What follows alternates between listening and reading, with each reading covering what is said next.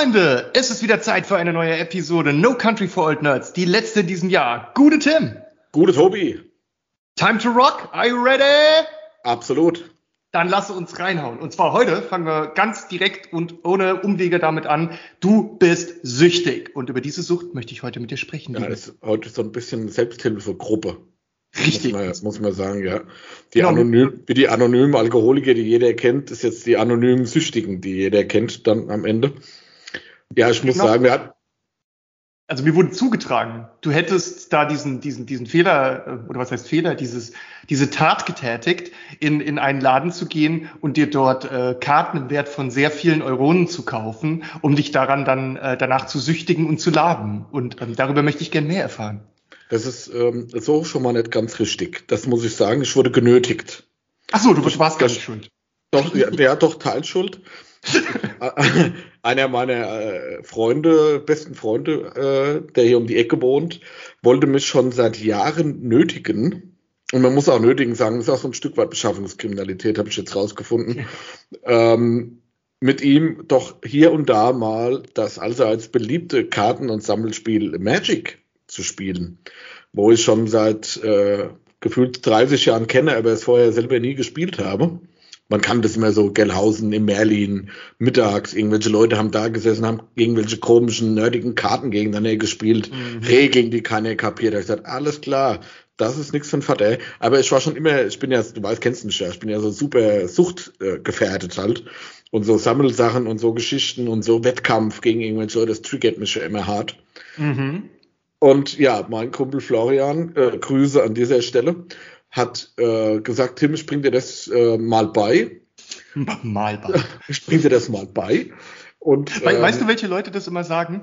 Die, die auch Magic total geil finden, aber in ihrem Freundeskreis einfach niemanden finden, der es mit ihnen zockt. Und dann suchen sie sich dieses eine Opfer, dieses harmlose, genau, nichtswissende eine Opfer aus. Und da hat er sich das falsche Opfer ausgesucht, weil jetzt war nämlich vom Opfer zum Täter am Ende vom genau, Tag. Voll die Verwandlung hier. Genau. Ich meine, du hast ja früher selber auch mal Magic gespielt, ne? An der Anfangszeit. Du weißt also ja, wie. In Kur, ich habe die Sucht überwunden, bin aber auch äh, all in gewesen, habe mein ganz Geld dafür rausgekloppt, habe gesammelt wie ein Irrer. Also ich habe das quasi irgendwie so 10, 15 Jahre vor dir schon ähm, diese Phase gehabt. Das war so Mitte der 90er.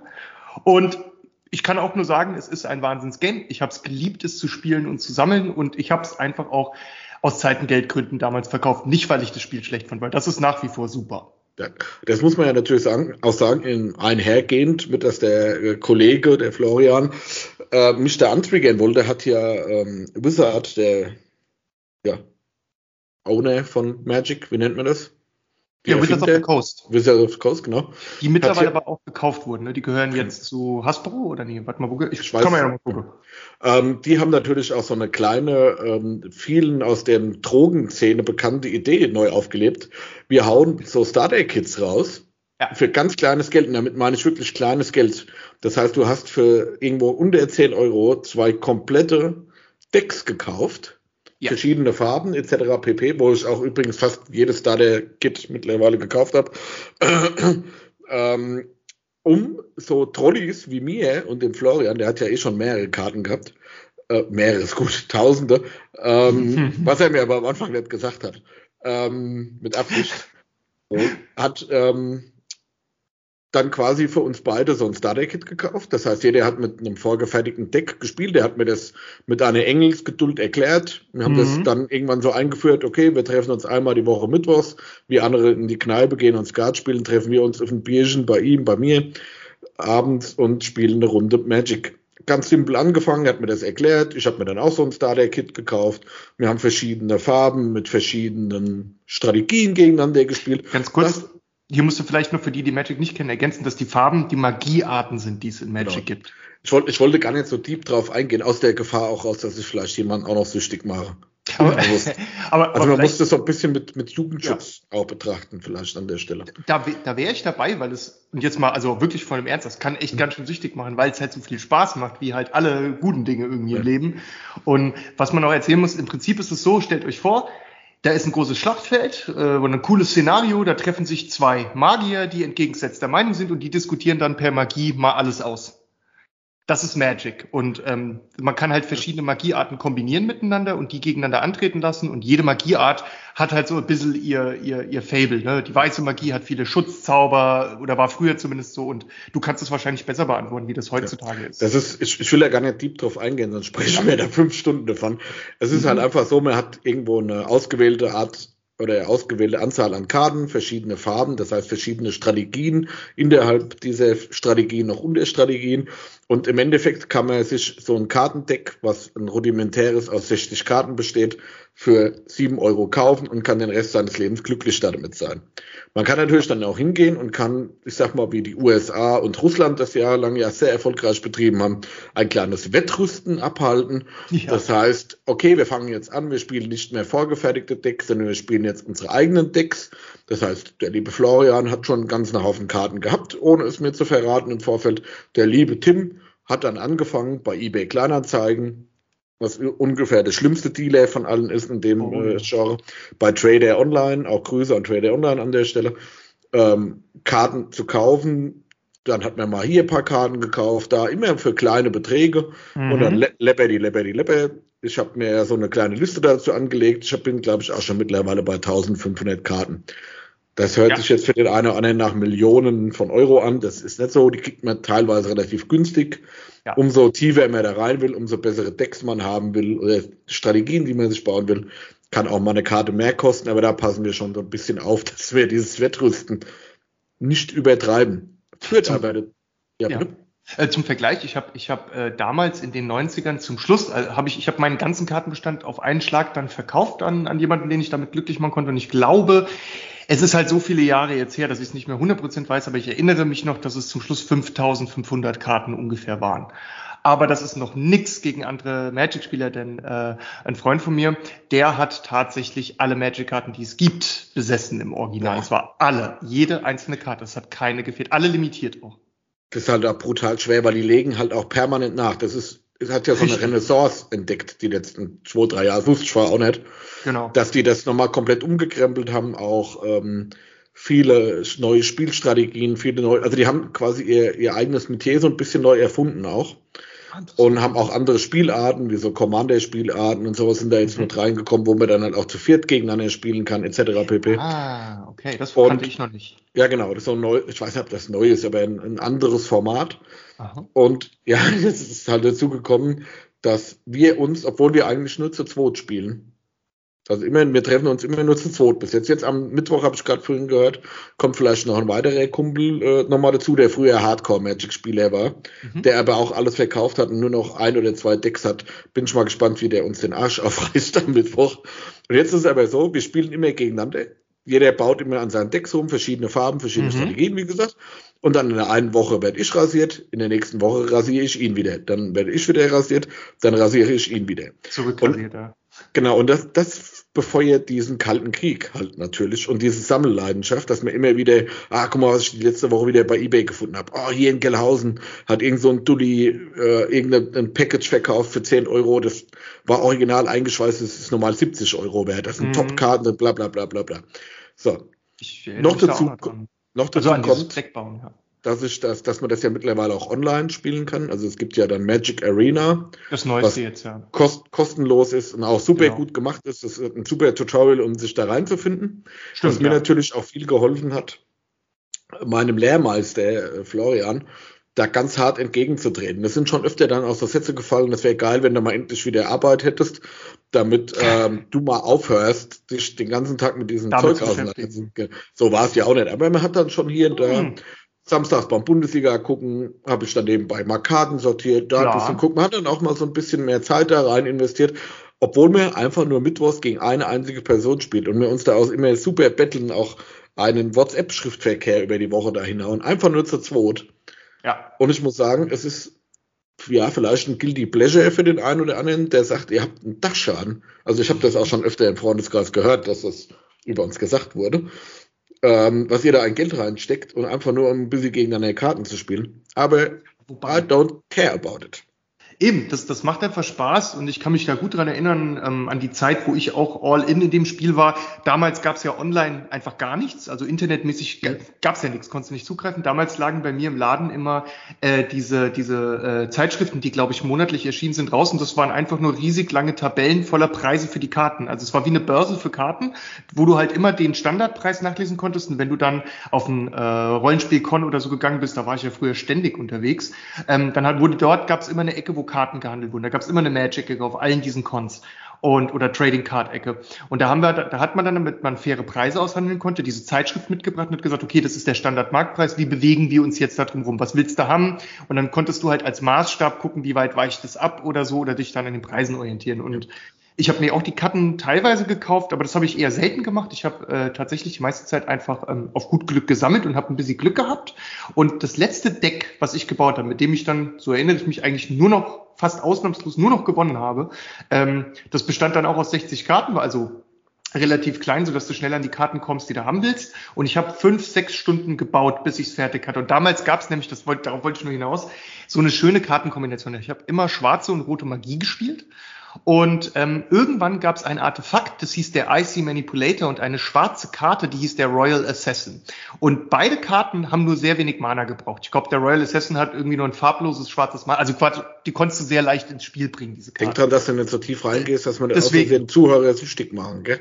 Ja, genau, deswegen habe ich jetzt gerade mal schnell umgelenkt, so am Ende der, äh, des Weges. Also was auf gut Deutsch, im Prinzip ist das so, ich konnte mit der einen Karte eine, eine Karte von einem Gegner sozusagen kurz unschädlich machen. Und mit der anderen Karte konnte konnte ich eine beliebige Karte aus dem Spiel komplett rausnehmen, die gerade unschädlich gemacht worden ist. Das heißt, alle Figuren, die mein Gegner auf dem Feld hatte, und zwar egal was, konnte ich klick, klick jede Runde einfach vernichten. Ja. Der konnte nichts machen. Egal, was? ob die selten, teuer, super waren, du hast keine Chance.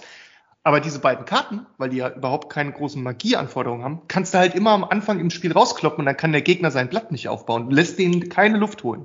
Das ist, ja, das ist ja genau das Thema bei dem Magic, ohne jetzt, wie gesagt, so tief da reinzugehen, waren schon ja. tiefer drin, als wir wollten wahrscheinlich. Ja, wahrscheinlich. Das ist halt so ein Spiel, ich sag mal, das ist easy to learn, hard to handle. Hard ist, to master, ja. Ist vielleicht ein bisschen schwer, weil so easy to learn ist es halt. Also man muss sich da wirklich schon ein bisschen mit auseinandersetzen. Wir haben auch jede Woche wieder Regeldiskussionen, auch wegen den Fähigkeiten etc. Und das ist einfach ein mega großes Universe. Und was die da aufgebaut haben. Und es gibt mega viele Karten, ich weiß gar nicht wie viele. Und Wahnsinn. nur damit der, der ähm, Zuhörer immer so eine kleine Idee davon hat, ähm, da gibt's Karten, die kosten halt eine 19 Cent. Dann gibt's Karten, die kosten 50 eine, 50, 60, 70, 200 Euro, ja, was normale eine. Marktpreise sind. Und dann gibt's halt auch Karten, die halt für über 10 bis 20, 30.000 Euro gehandelt werden, wie Kunstwerke. Der schwarze Lotus. Ja, ich sag mal, das ist natürlich, das ist ja immer so, ich habe die Mona Lisa, will sie eine kaufen, die ist zwei Millionen wert.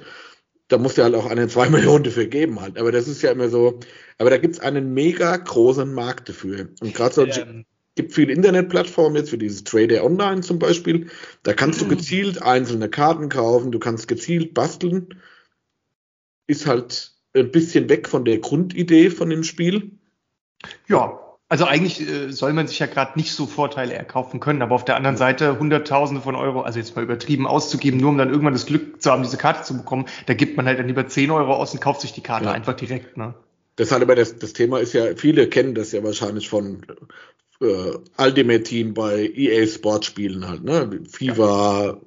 NBA, what else halt. Da gibt's ja auch immer diese Ultimate Teams, wo du auch quasi über so Kartenpacks deine Mannschaft zusammenbaust.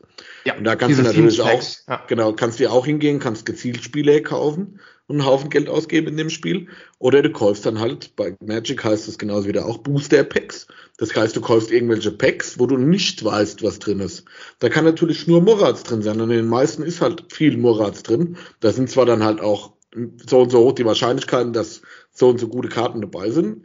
Aber dass die zu deinen, was du jetzt gerade vorhast oder bauen willst, passen, ist ja damit nicht gegeben. Aber es kann natürlich drin sein, dass da die Burner-Karte mal mit drin ist halt, ne? Ja, ähm, und, und ähm, weil du gerade von den seltenen Karten sprachst, also ich glaube, die, zumindest war es zu meiner Zeit so, die seltenste Karte war immer der Black Lotus. Und die gibt's nämlich schon seit der Alpha, also seit der ersten ja, Ausgabe. Der ist aber auch heute noch so, der ist heute noch der teuerste. Genau, und da habe ich jetzt geguckt, also hier wird zum Beispiel, ähm, habe ich gerade mal nachgeguckt, ein Black Lotus, der original signiert von Richard Garfield, also von dem Erfinder von Magic, äh, ist für schlappe 180.000 Euro. Muss man sich mal vorstellen, gell? Genau, ich meine, das ist, was der jetzt gerne dafür hätte, dieser Verkäufer. Muss er erstmal kriegen. Ähm, ne? Ja, es, genau, und es gibt hier teilweise Forderungen, die bewegen sich in dem Bereich oder noch höher. Ähm, jetzt kann man aber irgendwie so einen äh, Tagesdurchschnitt hier angucken. Was ich so sehe, ist, dass die diese eine kleine Pappkarte ähm, so im Preis realistisch, für was die verkauft äh, wird, wohl anscheinend schon mal so von, von 3.000 bis 13.000 Euro kann man da anscheinend schon irgendwie bekommen. So, harte Nummer, ne? Wahnsinn. Aber, aber wir haben gedacht, wir, wir haben ja dieses Jahr, jetzt gerade mit der letzten Folge, hätte es ja mannigfaltige Themen gegeben, über die man jetzt mal hätte reden können, wo man sich hätte austauschen können. Und wir haben ja schon, wir sprechen ja schon seit Wochen davon, wie gesagt, ähm, dieses Magic-Thema hat, war halt was, was ich dieses Jahr halt auch mal neu gemacht habe oder für mich ja. neu entdeckt habe. Auch hier, auch wenn ich ihn immer schelte dafür, in welche Scheißsucht er mich da gestürzt hat, dass mir ich hier abends lieg und mir Videos anguck von wie kann man Kartendecks zusammenbauen, um diese Mechaniken hinzukriegen. Und er hat mich letzte Woche auch so übel rasiert. Also richtig übel. Hat er sich was zusammengebaut, da komme ich mit dem ganzen Zeug, was ich habe, null dagegen an. Das hat mich so gefuchst, ich bin auch richtig böse geworden beim Spiel. Richtig pissig geworden. das sind halt auch so verbissen beide. Aber ich, ich schelte ihn immer, dass er mich da reingezogen hat in den Teufelskreis. Ich muss ihm auch mal danken, es war ähm, eine, eine sehr gute Beschäftigung, gerade die letzten Monate, jetzt auch mit den Corona-Themen wieder etc.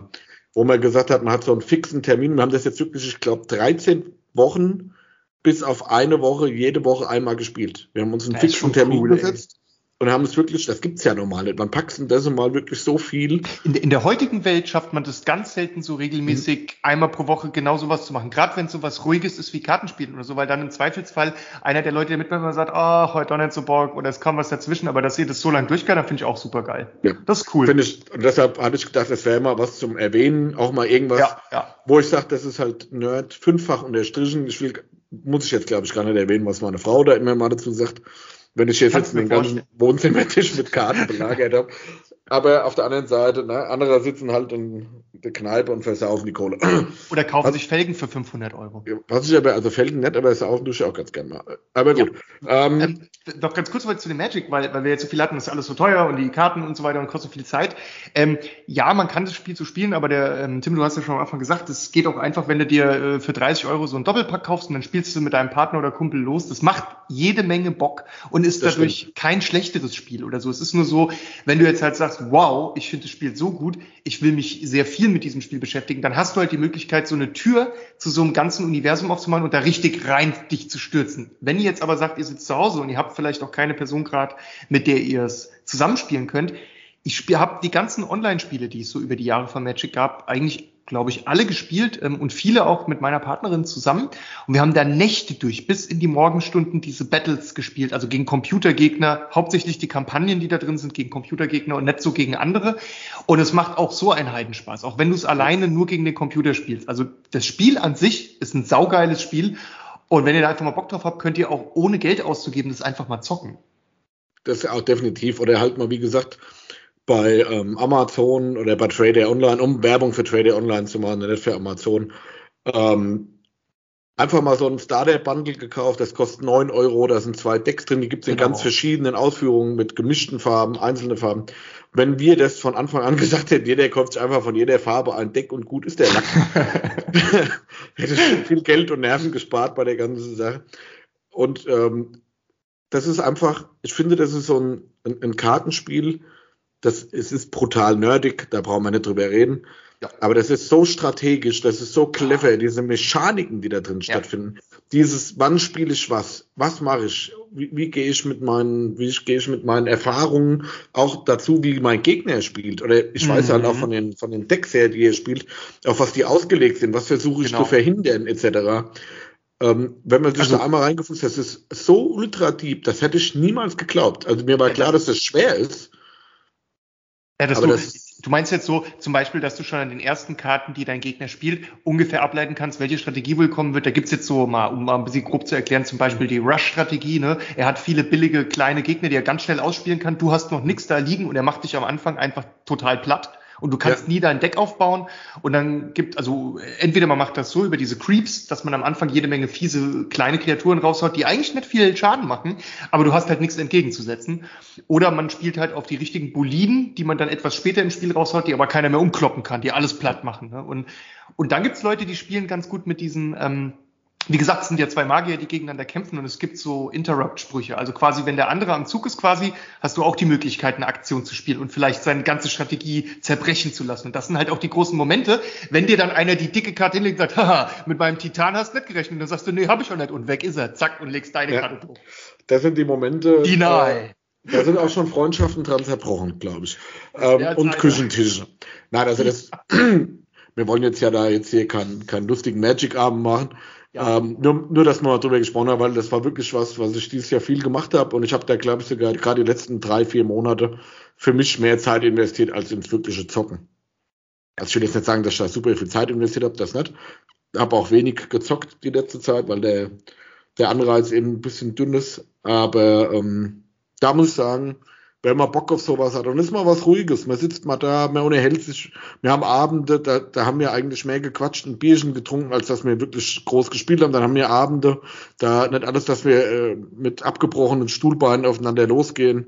Hatten jetzt auch schon mal den Nachbar mit involviert, den wollten wir so ein bisschen so sektenmäßig, wollten wir den mit reinziehen, den Johannes Grüße. Auch ein sehr treuer Hörer von uns. Ähm, hört uns immer sehr guter Freund geworden. Ähm, ich glaube, der, der hatte den Braten gerochen und hat sich dann hauptsächlich aufs Bier trinken konzentriert.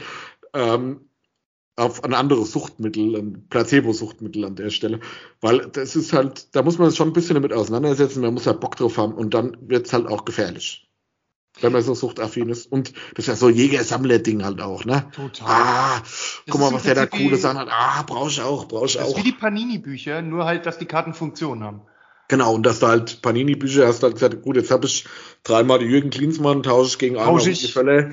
Genau. Ja, Opa erzählt vom Krieg, ne? Kennt ihr, waren auch mal deutsche Fußballer, der eine oder andere Zuhörer kennt sie noch. Asterix ähm, und Obelix, Stickerbuch, Panini genau. und es gab ja früher zu jeder Event oder Tennis oder Wimbledon oder Alles. was weiß ich, immer so ein Panini-Book. Mhm. Und ähm, als ich angefangen habe, Magic zu spielen, gab es noch nicht so viele Effekte im Game. Also ich glaube, ich bin mir nicht sicher, das, das kann ich mich wirklich irren, aber ich glaube, es gab noch nicht mal Trample oder Trampeln ähm, oder sowas. Ja. Und da, das, das Schöne war halt damals, als ich es gespielt habe, das, das war so, als die erste Palette Magic-Karten in Frankfurt im damaligen Fedes an der Konstabler Wache vorne rechts erste Straße rein angeliefert wurde. Das hat ein Kumpel von mir irgendwie, ich weiß, ohne Internet, irgendwie hat er das rausbekommen. Und dann sind wir halt da hingefahren. Ich weiß ehrlich gesagt nicht mehr, ob wir dafür Schule geschwänzt haben. Ich glaube schon. Und dann haben wir da morgens mit ein paar anderen Nerds, so drei anderen noch, es war eine ganz kleine Gruppe, gewartet, bis die die Tür aufgemacht haben. Dann sind wir halt wirklich durchs Gebäude gerannt, um am allerersten oben im Spielebereich zu sein. Sofort den Verkäufer geknebelt, gefesselt. Wo ist die Stiege mit dem Zeug? Wo ist sie? Und die sollte heute kommen. Wir sind hier, weil die heute kommen sollte. Wo ist die? Und dann hat er gesagt, ja, ja, die ist hinten. Ich hole die gleich raus, Kumpel von mir gegangen, ich nehme die ganze, danke, ciao. Das war's. Ja. Wir haben einfach alles gekauft, was da war und sind gegangen. Ich habe ja auch meine Frau, wie wir ähm, vor ein paar Wochen in Frankfurt shoppen waren, habe ich ja erstmal ins äh, JK Entertainment in Frankfurt gezogen. Ist auch so ein ja, Magic, Yu-Gi-Oh!, was weiß ich, was es alles für Karten, ja. Raider-Karten, äh, gibt. Und wir waren da drin, ich will gar nicht ausführen, was meine Frau zu den anderen Leuten, die da drin waren, gesagt haben, die, über was sie sich schon erhalten haben. Eieieiei, das ist dann natürlich schon Nerd Deluxe halt, ne? Aber ich fand es mal ganz interessant, habe außer ein paar Sleeves auch nichts gekauft. Zu teuer alles. Klar. Aber war, ist ein nettes Hobby. Man kann da für Haufen Geld versenken. Das hört jetzt so hart an. So viel Geld habe ich da auch nicht versenkt. Ja, Normale, wenn, normales, wenn er Wochenende, ein Abend, genau. die Kohle auch weg gewesen. Ich wollte gerade sagen, da gehst du freitags ein, ein, ein Trinken und dann Samstag vielleicht noch eine andere Veranstaltung und dann gehst du da noch irgendwie dann essen und so und da ist auch die Kohle weg. Also ich glaube, das gibt sich nichts. Genau so reden wir uns das auch immer schön. Ja, aber das funktioniert 1A, so, oder? So, ich sag mal so ein Schuss Heroin unter der Woche. Ja, so Wen tötet ja. das? Eben. So ein bisschen Crack abends. Wen tötet das? Und das kostet ja auch nicht so viel. Magic on the side. Und ähm, ich wollte aber sagen, dieser Laden, ähm, den, den finde ich aus einem ganz bestimmten Grund so nett, weil der Laden, in dem ich in den 90er das Zeug verkauft habe, ich habe es ja auch selber verkauft, Magic-Karten früher. Ähm, Dealer quasi. Genau, ich war eigentlich der Dealer und auch der Konsument gleichzeitig. Ich habe meinen eigenen Dope geraucht. Ne? Das macht man nicht. Und nee, ich weiß, das macht man nicht. Die oberste Fixerregel, die man nicht brechen darf, aber Magic war zu stark und ich zu schwach oder mein Geist. Und nee, was mir gut gefällt an dem Laden ist, in meinem Laden da in den 90ern, da war es ja auch so, dass die ganzen Leute, die Stammkunden da reinkamen und da vor Ort gespielt haben und dass du dich daneben gestellt hast, zugeguckt hast, mitgefiebert hast. Das war eine total schöne Community, die ich sehr geliebt habe. Und dass ich da heute in diesen Laden gehen kann und das da wiederfindet, dass da heute noch die Leute sitzen und das machen. Da wär, ohne Scheiß, da wird mir warm ums Herz. Das ja, ist in den total JK Entertainment war das ja genauso. Da haben das war Kirche da gestanden, das war ja mittags, da war halt keine. Da. Aber normal okay. da alles voller Leute, ja. Ich und, meine, da waren auch zwei, drei, die es schon erhalten haben. Weißt du, in der Internetwelt, in der Online-Welt von heute, dass Leute das immer noch machen. Ich finde das mega stark. Siehst du ja, wie das zurückgeht, auch bei den Brettspielthemen. Wir waren dann im T ja. T3 Entertainment nochmal. Das ist ja der Brettspielhimmel. Das geht halt wieder so ein bisschen mhm. auf dieses, ähm, ja, man trifft sich halt dann auch wirklich mal zurück. Ich meine, da hat ja auch, wenn man dann mal mit offenen Augen nur allein bei eBay Kleinanzeigen oder mal oh, am ja. schwarzen Brett irgendwo guckt, wie viele Gruppen es gibt, die Wahnsinn, bei eBay Kleinanzeigen einfach nur Suchanfragen reinstellen, ob einer in der Region mal bei so einem Abend mitmacht. Das gibt's ja für D&D und alle anderen ja, total geil, so gibt's das ja auch. Und auch da, wie, wie viele Communities, Communities es gibt, die da halt auf jegliche Konversion scheißen und sagen, ja. ich lade jeden zu mir ein, Hauptsache wir spielen das zusammen. Ja, einfach mal Finde ich eine coole Sache. Ist ja auch mal wieder was anderes. Busy back to the roots. Und nochmal abschließend, ähm, danke Florian, dass du mich äh, in diese Sucht reingezogen hast. Genau. Da, danke, am, dass du mir die erste Line gelegt hast. Und am Mittwoch, und am Mittwoch reißt dir den Arsch auf. Genau. der Mittwoch jetzt, dann wird's zappeduster. Ja, ja. Nee, es ist ja, ist ja schön, ich bin ja auch über wen anders da in das Thema reingekommen und bei Magic ist es schon immer so, der, der eine nimmt einen mit rein und ähm, erklärt dann was und dann fängt man an, da merkt man schon, oh, das Spiel hat Potenzial, weil ich habe es am Anfang so wahrgenommen, wie du schon gesagt hast, easy to learn, hard to master, aber vor allem auch, ähm, es hatte damals nicht viele Regeln, war aber trotzdem hochstrategisch. Also du musstest dir nicht viel merken, das meiste war selbsterklärend und da steht auf den Karten drauf und du kannst einfach loslegen. Du hast nicht diese Einstiegshürde. Versuch mal, versuch mal eins von diesen großen Brettspiel-Strategiespielen wie Civilization oder Co. zu spielen, wo eine Runde 70 Stunden dauert, wo du über ganzes machen. Nee, da, also ich meine, die sind genial, diese Fantasy Flight Games, so diese Spiele sind genial, aber du musst halt extrem viel Zeit dafür aufbringen, extrem viel auch an, an Wissen dir da anlesen. Und bei Magic, das kannst du halt am Anfang in zehn Minuten am Küchentisch starten. Nimm dir jemand dein Deck, komm, wir fangen mal, mach mal die erste Runde und dann geht das los. Und ja, so haben wir das ja im Endeffekt auch gemacht. Ja. Genau so war's. Tolles Spiel. Gut, genug zu aber Sucht. Sucht. Genug vom Magic-Spiel, aber nicht genug von der Magie. Und die lassen wir uns jetzt hm. weiter zum nächsten Topic für heute treiben, nämlich Witcher Season 2, he is back. It's, ja. it's about time. Ähm, Freude, Freude, Freude, Gefühle. Einfach nur Liebe, Freude, Glück, geil.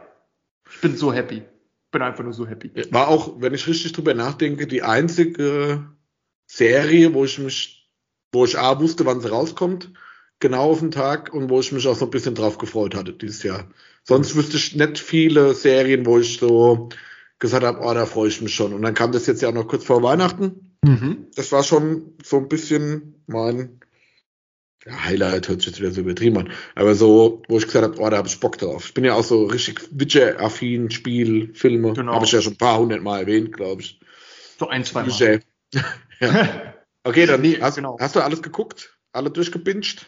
Äh, nee, mir fehlen noch, ich hatte jetzt einfach äh, nicht die Zeit äh, wegen dem Umzug und so auch, aber ich habe ähm, noch zwei Folgen offen. Die letzten beiden Folgen muss ich noch gucken, dann habe ich die Season so, durch. So schwer, gutes Personal zu finden, selbst in so einem Podcast. Ne? Das muss man ja, doch, ja. da muss man halt auch mal sagen, also nee, ich habe ich hab auch ein paar Tage diesmal dafür gebraucht. Ich weiß noch, in Staffel 1 habe ich ja. wirklich schon, da hatte ich schon Urlaub gehabt zu dem Zeitpunkt. Oh, das Und schnell. Zum Glück wird er richtig räudig. Auch nicht fit gewesen an dem Tag und dann einfach mal an einem Stück durchgepinscht. Habe ich jetzt hier auch nicht gepackt, sondern wirklich drei, vier Anläufe gebraucht oder ja. drei, vier Abende gebraucht. Also wir, wir werden auch die letzten beiden zusammen gucken und dann so damit so ein Finale mit Doppelfolge machen, sind ja dann auch zwei Stunden Content, was eh schon total geil ist, ja. dass die Folgen so lang sind. Bisher fand ich alles wieder super. Also ich bin wunschlos glücklich, ehrlich gesagt. Und ähm, ja, ich, ich muss halt sagen, dass die, die Person äh, Cavill, also Henry Cavill, für mich auch einfach immer spannender wird, so der Schauspieler jetzt, ne? Weil er sich halt einfach ähm, so cool in diese Rolle einbringt und auch mit so viel Lust und, und, und einfach der will das so krass und das spürst du ihm halt auch beim Spielen an und ja. Er passt halt auch so perfekt. Und der hat ja gerade in der Zeitschrift vor einer Woche gesagt, dass ihn das so geflasht hat, diesen Witcher machen zu dürfen, weil ihm halt dieser Wunsch äh, erfüllt, weil er ist ja quasi damals in das Studio reingerannt und hat gesagt, hier, ich habe die beiden Schwerter gleich mitgebracht, sagt mir einfach, ob ihr Silber oder Stahl wollt, ich nied euch hier alle um oder ich krieg die Rolle. Und dann haben die gesagt, ah ja, wenn das so ist, okay. Das ist und, ja wirklich ne? so, dass dieser ja. Typ, ich meine, der ist ja ein, ein lebender Adonis, ne?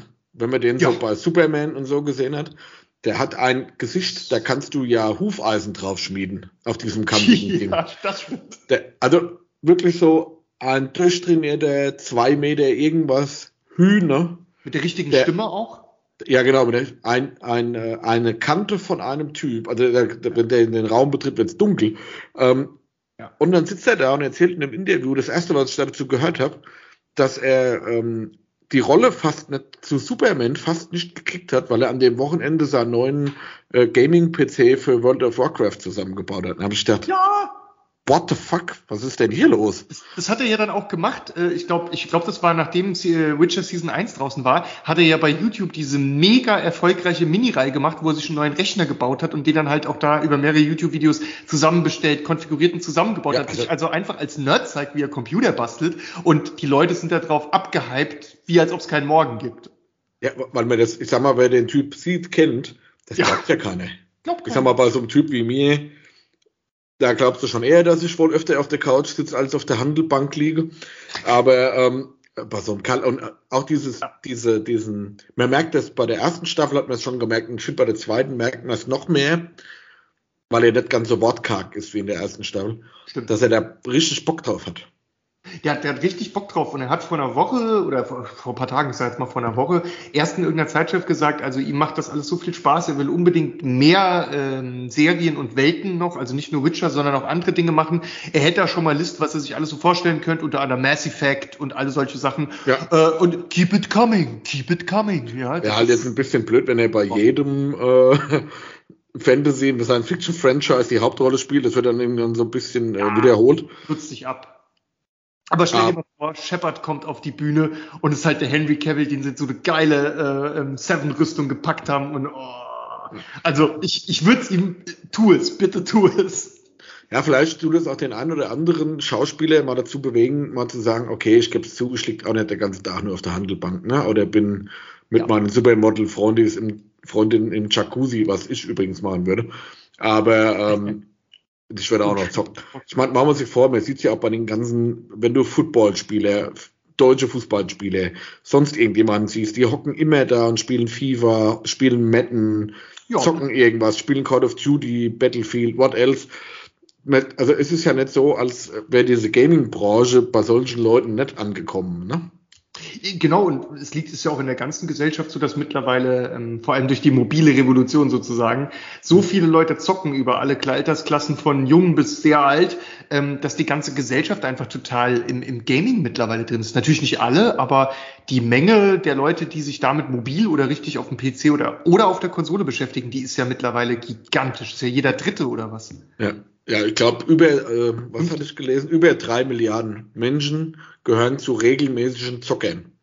Genau. Gut, wir wollen jetzt hier nichts Weltpolitisches aufmachen, dass so die anderen zwei Drittel der Weltbevölkerung andere Probleme haben, wahrscheinlich. Ja, ja. Gottes Willen, das war nicht böse gemeint, ne? Also Gottes Willen.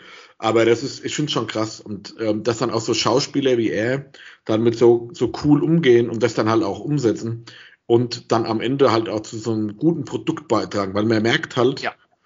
Es ist nicht, oh, ich kann da einen Haufen Geld verdienen, wenn ich den äh, Vijay spiele, bla bla bla, mhm. sondern der hat da Bock drauf und dann macht er das und ich finde das halt auch, das hatte man ja ganz oft so in den 80er Jahre Filmen oder 90er Jahre Filmen. Bruce Willis stirbt langsam eins. Ja. Übrigens der beste Weihnachtsfilm. Ich wollte super, mal, super Weihnachtsfilm. Beste Weihnachtsfilm. Gibt keinen anderen Weihnachtsfilm außer ihn. Ähm, aus aktuellem Anlass. Ähm, der war, hat vorher in irgendwelchen beschissenen Daily Soaps mitgespielt ja. und war überhaupt von vornherein gar nicht vorgesehen für die Rolle und hat genau. das Drehbuch gekriegt, was ja auch komplett anders gestrickt war ursprünglich und hat so viel Bock gehabt, das zu ja. machen und sich da auszutoben und so viele Ideen, aus, die in dem Film da waren, kamen von ihm, das mit den Schuhen und was weiß ich nicht alles. Und da wird dann halt auch ein geiles Produkt draus. Wenn ja. jemand mit Enthusiasmus, ob das ein Maler, Leonardo da Vinci oder sonst irgendjemand ist, mit Herzblut an irgendwas dran geht. Und dann kann das auch geil werden. Natürlich, wenn du äh, Schauspieler für Walt Disney bist in irgendwelchen äh, Star Wars Filmen, dann kannst du natürlich so viel Enthusiasmus da reinlegen, wie du willst, weil der J.J. Abrams sagt, nee, das machen wir trotzdem nicht. Wird gedeckelt, ja. Das ist natürlich blöd. Aber bei sowas, wo jetzt auch bei The Witcher von vornherein überhaupt nicht klar war, wie wird das angenommen, wie, wie funktioniert dieses Franchise, die haben ja auch mit genau. Absicht immer wieder gesagt, nein, es ist kein neues Game of Thrones. Ja, es ist viel mehr High Fantasy als Game of Thrones. Genau. Es gibt nicht so viele Verzweigungen und Charakterentwicklungen wie auf Game of Thrones. Haben sie ja selber immer wieder betont. Genau, um da so ein bisschen auch zu sagen, hey, wir machen hier was anderes, wir wollen kein Follow-up sein zu Game of Thrones, ist auch nicht so gemeint, ne? Wir ja. machen hier, ich meine, Game of Thrones kriegt ja seine eigenen äh, drei bis fünf Followers-ups, äh, Follow-ups, wo jetzt das nächste Jahr schon ähm, in den, in den, ja, der Startlöcher ist übertrieben, aber auf dem Weg dahin äh, steht. Ja, ja. Ähm, bei Witt, man merkt halt, es war ihm eine Herzensangelegenheit. Er wollte es unbedingt. Er hat es geschafft, sich durchzusetzen, dass sie ihn gecastet haben. Er hat auch darauf bestanden, die Schwertkämpfe, Choreografien, alles selbst zu machen, was ich auch ähm, nicht selbstverständlich heutzutage finde. Und ähm, das ist umso cool macht, weil dann identifiziert er sich eben noch mehr mit diesem Ding, was er da macht, wenn er den kalten Stahl auch in seiner Hand hält und das Gewicht spürt. Sollte es nicht ein komplettes Fake-Schwert sein, aber ich denke schon, dass er da ähm, ihm das Gefühl gegeben haben, hey, du bist jetzt dieser Witcher, du bist jetzt da. Und was mir gut gefällt, dass halt in der ersten Staffel für Leute, die das Spiel nicht gespielt haben oder die Bücher nicht gelesen haben oder zumindest sich nicht vorher in irgendeiner Form informiert haben, wenn ich mich richtig erinnere, diese ganze Herkunft äh, der Witcher und so ja eigentlich doch relativ im Wagen bleibt und dass sie jetzt erst in der zweiten Staffel jetzt angefangen haben, das mal alles zu erklären. Und das finde ich sehr wichtig. Genau, und ich, ich finde, ich habe ja nur The Witcher 3 gespielt, 1 und 2. Wenn sie die mal remastered haben irgendwann. Ähm, ja. Also ich habe einfach ja, schon, aber nicht durch. Ich habe die mal angezockt, aber nicht durchgespielt und nicht genau. so geliebt wie Witcher 3. Das hatte ich übrigens die, ganz, ja, sorry. Ich hatte aber die Bücher gelesen, also so die zwei Kurzgeschichtenbücher und vier der Hauptstory-Bücher, fünf und sechs liegen hier noch, müssen noch angepackt werden. Ähm, es ist näher an den Büchern als an den Spielen. Also die, die Spiele ja. haben ja auf, auf die Bücher aufgebaut. Und da ist ja auch dieses Thema, es kann eigentlich in dem Sinn dann auch nicht von Game of Thrones geklaut sein, weil die Bücher ja. annähernd so alt sind wie Game of Thrones auch. Also genau. maximal haben die sich vielleicht mal gegenseitig irgendwo inspiriert, aber selbst das glaube ich nicht. Weil das ist ja auch von einem polnischen Buchautor, halt, ne, Sarkowski. Ich würde also, sagen, eher nicht. Ähm, vielleicht haben die beide ihre Wurzeln in Herr der Ringe und so und da holen sie sich Inspiration her. Aber du merkst ja auch, finde ich, ähm, beim, beim Spiel auch gerade diese Geschichten, die da ja mit sehr viel Liebe erzählt werden und auch die Arten von Monstern, die da auftauchen und wie die so beschaffen sind, auch körperlich und optisch, das kommt ja aus einer ganz anderen ich sage jetzt mal vorsichtig, ja, Kultur und Mythologie. Man merkt, dass das eben nicht so verwestlicht, amerikanisiert ja. oder verdeutscht ist, das sondern dass der ganz andere, ähm, weißt du, da kommen nicht die drei Hexen an, die alle super äh, krass schnieke Models sind, sondern sind halt drei schrullige alte Hexen, die auch so aussehen. Und die haben sich da ganz andere Dinge getraut und gemacht. Und ähm, dadurch wirkt das Ganze auch so lebensecht und real, weil man sich irgendwie denkt, ja, in dieser Welt könnten diese Kreaturen alle so existieren und erleben. Das ist stimmig. Ne? Die sehen nicht aus wie ja. Supermodels und so. Und ich finde auch, das Casting bei den sonstigen Figuren ist ähm, sehr gut ausgefallen. Ähm, der der, äh, der Delion Rittersporn, der na, Jaskier, der gefällt mir besonders gut. Also ich liebe, wie er singt. Ich liebe diese Stimme ähm, von ihm im Original. Und jedes Mal, wenn der anfängt, da so ein Kneipenlied zu trillern, dann sink ich auf die Knie und sing das mit. Ich vergötter es. Ich fand ja schon den Song vom ersten, von der ersten Witcher-Staffel, ne? Toss a coin to, äh, to leider Witcher. Nicht mehr hören. Ey, ich habe ich hab ihn auch gehört, bis meine Ohren geblutet haben, aber ich kann ihn nicht weniger geil finden. Ich finde alles, der Text ist nicht besonders gut geschrieben von dem Song, aber er ist halt catchy. Ähm, und auch die ganzen Heavy Metal Versionen, die es davon gibt, das ist, ist so brettgeil. Das ist so brettgeil catchy, dieser Song. Ja, oh Mann. Also, mich catcht man ja mit sowas leider nicht. Ich würde auch kein Musical oder so von Ihnen betreten. Ja. Aber gut, ähm, was ich ähm, noch sagen wollte, bei dem, weil du gerade gesagt hast, die Witcher-Mythologie basiert ja super viel auf ähm, Märchen. Ja. Also auch in den Büchern oder auch bei den Filmen sieht man es ja, dass da Märchen verwurstet wurde. Mhm. So achtet mal drauf beim ersten Teil mit der Striege, was das sein könnte. Im zweiten Teil ist jetzt auch wieder sowas. Das war hauptsächlich in der letzte Wunsch, so eine, eine Kurzgeschichtensammlung von The Witcher, so die vor allen Büchern kam. Ja. Ähm, war da viel drin. Und man merkt das in den ganzen Stories, dass der sehr viele Märchenfiguren aufgreift, aber teilweise auch ab absurdum führt. Also nicht, da gibt es nicht immer so dieses Schwarz-Weiß. Das sind dann halt einfach andere Figuren. Aber man sieht, wo der Ursprung herkam. Fand ich bei dem Spiel schon mega, bei dem äh, Buch generell tolle Figuren drin, toll ausgearbeitet. Auch immer mit so einem gewissen Twist mit drin. Ja. Und auch in der, in der Serie bis jetzt sehr gut umgesetzt. Die einzige Person, die mir nicht so passt, abgesehen vom Rittersporn, weil mich das Gesinge nervt, oh. ähm, ist, und das war, glaube ich, in den Büchern hat er auch nicht wirklich gesungen. Der ist ja eigentlich mehr so, dass er so der, ja, Prahlhans ist, der eigentlich gar nichts genau. auf die Kette kriegt halt, ne? Ja, der ist, und ja, genau. So ein lustiger Sidekick. Ich finde, die einzige Rolle, wo mir im, im, im, im Buch ganz anders ausgesehen hat, auch vom, nicht nur optisch jetzt ausgesehen hat, sondern auch vom Auftreten, von der Eleganz her. Eine andere war, war die Jennifer von Wennerberg, wo ich sage, die, bei der hat immer ein anderes Bild. Auch wie in dem Spiel hat die auch einen ganz anderen, ja, ähm, ganz andere An Anmut gehabt die Anmut und so diese, diese, dieses Augenzwinkern, genau. der Umgang auch mit Gerald, die haben ja so, so, so ein interessantes, genau, so ein Verhältnis miteinander, was, was viel auch auf sich gegenseitig irgendwie auch angucken, ohne Worte auch manchmal besteht. Genau, und das, das fehlt mir sehr stark. Finde ich auch, ja. Auch der oh. Origin Story mit dem Ferkelchen im Teil 1 und so. Ja. Leave it. Also das ist, ich weiß nicht, das hat so diesen Charakter, die in den Büchern ja mega mächtig ist. Also das ist ja nicht einfach nur irgendeine Zauberin, die da drin rumschleicht. die ist schon so top-notch halt, ne? Die, die also, ist schon ziemlich krass und da bin ich, da bin ich bei dir. Ich, ich konnte mit der Besetzung äh, von der Rolle mich in der ersten Staffel nicht so zurechtfinden, aber, aber auch nicht, dass ich es jetzt abgelehnt habe, sondern ich habe nur gedacht, ja, okay, das hätte ich vielleicht ein bisschen anders mir gewünscht. Ich habe aber jetzt, ähm, und es ist interessant, dass wir jetzt dazu kommen, weil ähm, ich hatte es eh so bei meinen Notizen, und zwar in der zweiten Staffel wird sie aber gerade für mich. Also äh, funktioniert es für mich langsam besser. So, so würde ich sagen. Ich komme jetzt ganz gut damit zurecht. Sie passt nicht so in die Eleganz rein. Das, wenn, du hast oftmals Frauen in so Rollen, keine Ahnung, die steigen aus einem Range Rover aus mit ähm, Reiterstiefeln, enger Jeanshose, die läuft auf dich zu und alles schmilzt rundherum. So jemand hätten wir da gebraucht. Ich dachte, ich dachte jetzt eher vielleicht an so eine Galadriel oder sowas, an so ein Wesen, das schaust du nur mal ganz kurz an für eine halbe Sekunde und du merkst schon, oh Gott, das ist so eine der Altvorderen oder so. Das ist so was, was wirklich herausragend ist, dass man das irgendwie schon an der Haltung, Pose, ich weiß es auch nicht, an irgendwas die, an, die, der, der fehlt. Der fehlt äh, Sexappeal.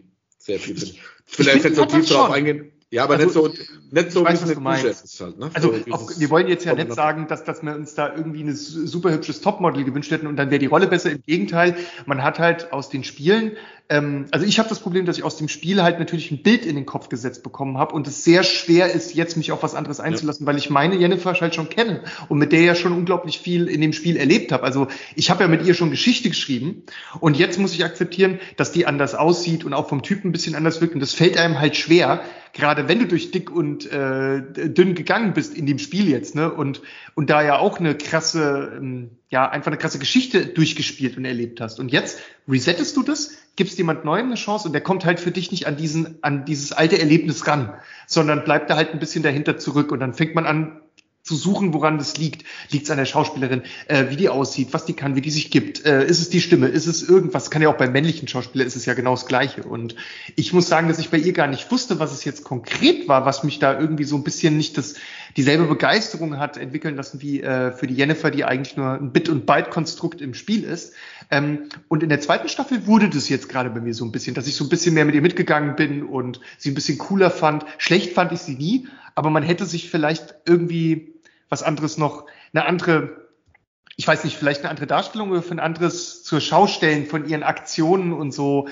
Du weißt, was ich meine, ne? Ja, so. kommt nicht mächtig genug rüber, das ist so der Punkt. Nicht, halt, ne? nicht so, so diese Kälte, die teilweise, ist ja egal, es ist halt ja, eine große, ja, ja. es ist ja eine große Rolle halt im Buch sowie als jetzt auch in der Serie. Aber sonst muss ich sagen, hat mir auch die zweite Staffel sehr viel Spaß bereitet. Das ist kein Game of Thrones. Ich habe es ja vorhin schon mal erwähnt. Das setzt auch nicht die Settings wie Game of Thrones. Da ist auch eine Fallhöhe. Da sind auch äh, Charaktere, die nicht lang leben ja. oder die, die andere Wege einschlagen. Wenn man da bei dieser Game of Thrones Analogie bleiben will. Es ist ein anderes Worldbuilding, andere, eine andere Atmosphäre, die dieses Spiel ausstrahlt. Ja. Ich finde es gut, äh, die Spiel, die Serie ausstrahlt, Entschuldigung. Ich finde es gut und freue mich jetzt schon auf die Staffel 3. Also auf definitiv. Kann man empfehlen. Jetzt in der Mieswetter, Weihnachtszeit, na der Prä-Weihnachtszeit, jetzt äh, Silvesterzeit, kann man sich das gerne nochmal auf den Zahn legen, wie ich mehr so gerne sage. Und, und es ist so unschwer. Also ja, man kann sich einfach hinhocken und mal Bitcher durch, äh, Bitcher durch Bitcher. Den, Bitcher, den, den Bitcher durch Bingen, wollte ich natürlich sagen. den Bitcher. Okay, das bleibt sticky jetzt. Ähm, okay. Um, Genau, also den, den, den ähm, Witcher kannst du dich einfach abends hinhocken, du kannst dir im Prinzip eine Schale, äh, jetzt wollte ich sagen, eine Schale Pommes, was ist denn heute los? Eine Schale Popcorn nehmen. Was das geht nicht ab. Ich bin schon das heißt doch, heißt doch auch eine Flasche Pommes. Entschuldigung, genau. eine Flasche Pommes. Nee, haben sie leer gut. So, Eine der großen der Filmgeschichte, Didi Hallervorden. Wohl wahr. Und ähm, nee, also man kann, ihr könnt euch einfach und einen lockeren Abend haben und einfach genießen, dass ihr gerade so eine coole, lockere Folge Witcher guckt. Das rockt einfach und äh, macht bedingungslos Spaß. Und ähm, es gibt Sachen so wie Game of Thrones, die würde ich, die, die lese ich dann halt irgendwie alle im Detail nach und nehme sie auseinander minutiös und gucke in jeder Szene auf, auf jedes Detail im Hintergrund. Das ist beim Witcher alles nicht so. Ich lasse mich vollends in diese Welt fallen, guck mir das einfach an, hab Spaß und ähm, heute haben wir eine Analyse gemacht, aber wenn ich es so normal angucke, ich sitze dann nicht mit meiner Freundin irgendwie Stunden danach da und, und diskutiere das durch. Wir freuen uns einfach. Es einfach, macht einfach Bock. Und ähm, definitiv gute Sache. Ja, super Ding auch sehr detailreich und so. Jetzt, man kann noch mal kurz was sagen, wer bei der, als Empfehlung, wer bei der ersten Staffel so ein bisschen gestruggelt hat mit dieser Zeitliniengeschichte, dass das in der Zeit immer hin und her gesprungen ist und dass viele auch nicht schnell, ich selber auch nicht so wirklich schnell gerafft haben, äh, haben sie in der zweiten Staffel jetzt mehr gemacht. Das ist jetzt eine stringentere Erzählweise. Nicht ganz stringent, aber eine stringentere ist ein bisschen leichter äh, zu gucken. Also ich sag mal, man muss sich das nicht so ein bisschen selber zusammenreiben, sondern kann einfach durchgucken. Ne? Straight genau. Ist sehr gut gemacht. Gab ja. ja in der ersten Staffel da wohl viele, die da wirklich sehr gestruggelt haben damit und ich glaube, das ist dann halt auch so ein bisschen Voice of the Customer eingeflossen.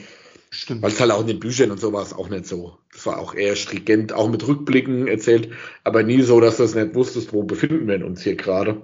Ja. Von daher auch so ein bisschen, ich will jetzt sagen, Spoiler ist es ja nicht, aber so ein bisschen Entwarnung für Leute, die ja beim ersten oder, oder, oder für Leute, die gesagt haben, ich fand eigentlich alles geil, aber das fand ich nicht cool, das wäre vielleicht ein Wiedereinstiegspunkt jetzt, ein Spawnpunkt, um ja. zu sagen, okay, ähm, ich kann es doch weiter gucken, die haben das, was mir nicht gefallen hat, verändert.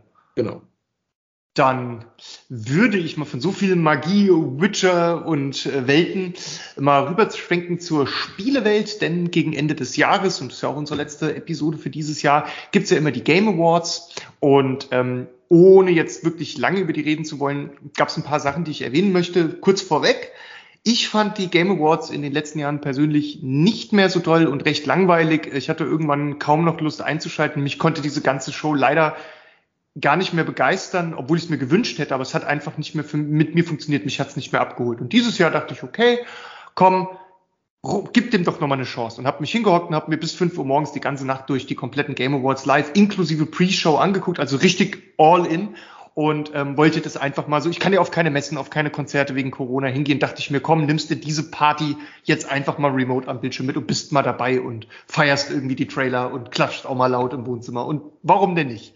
So, und dann ging das los. Und tatsächlich sind es für mich, nehme ich mal vorweg, welche der oder eine der besten Game Award Shows der letzten Jahre gewesen. Ich bin sehr glücklich dieses Jahr gewesen. Es war ein wahnsinniges Trailer und World Premiere äh, Ankündigungsfest, weil heutzutage hat man ja, egal ob Sony, Microsoft, äh, sonst wer Spieleankündigungen macht, immer kommt vorher dieser Typ, der einmal in der Vergangenheit diese World Premiere äh, eingesprochen hat, diesen Satz, der jetzt sich multipliziert hat ins ganze Universum und wahrscheinlich auch am Ende von Alpha Centauri, wenn sich da die außerirdische neue Spielankündigung kommt, so World Premiere oder so, ne? Weil man ja heute immer jetzt allen sagen muss, ja, das ist eine Weltpremiere, das ist first of its kind, das ist jetzt oberkrass und du musst da hingucken, ja. Na egal. Das war jetzt so ein bisschen die Kritik, dass es damit total übertrieben wird dieser Zeiten. Aber es war ein Feature-Feuerwerk ohne Ende, ein Trailer nach dem anderen, ohne langes Gefackel oder Gebabbel zwischendrin. Ja, ein, zwei Show-Einlagen, die äh, wirklich cool waren, weil wieder mit klassischem Orchester Spielmusik abgespielt wurde. Liebe ich ja eh total, wenn man jetzt seine Scores von den Spielen mit einem äh, klassischen Orchester anhören darf. Insofern hat es für mich super funktioniert. Ja, und, und insofern tolle Show.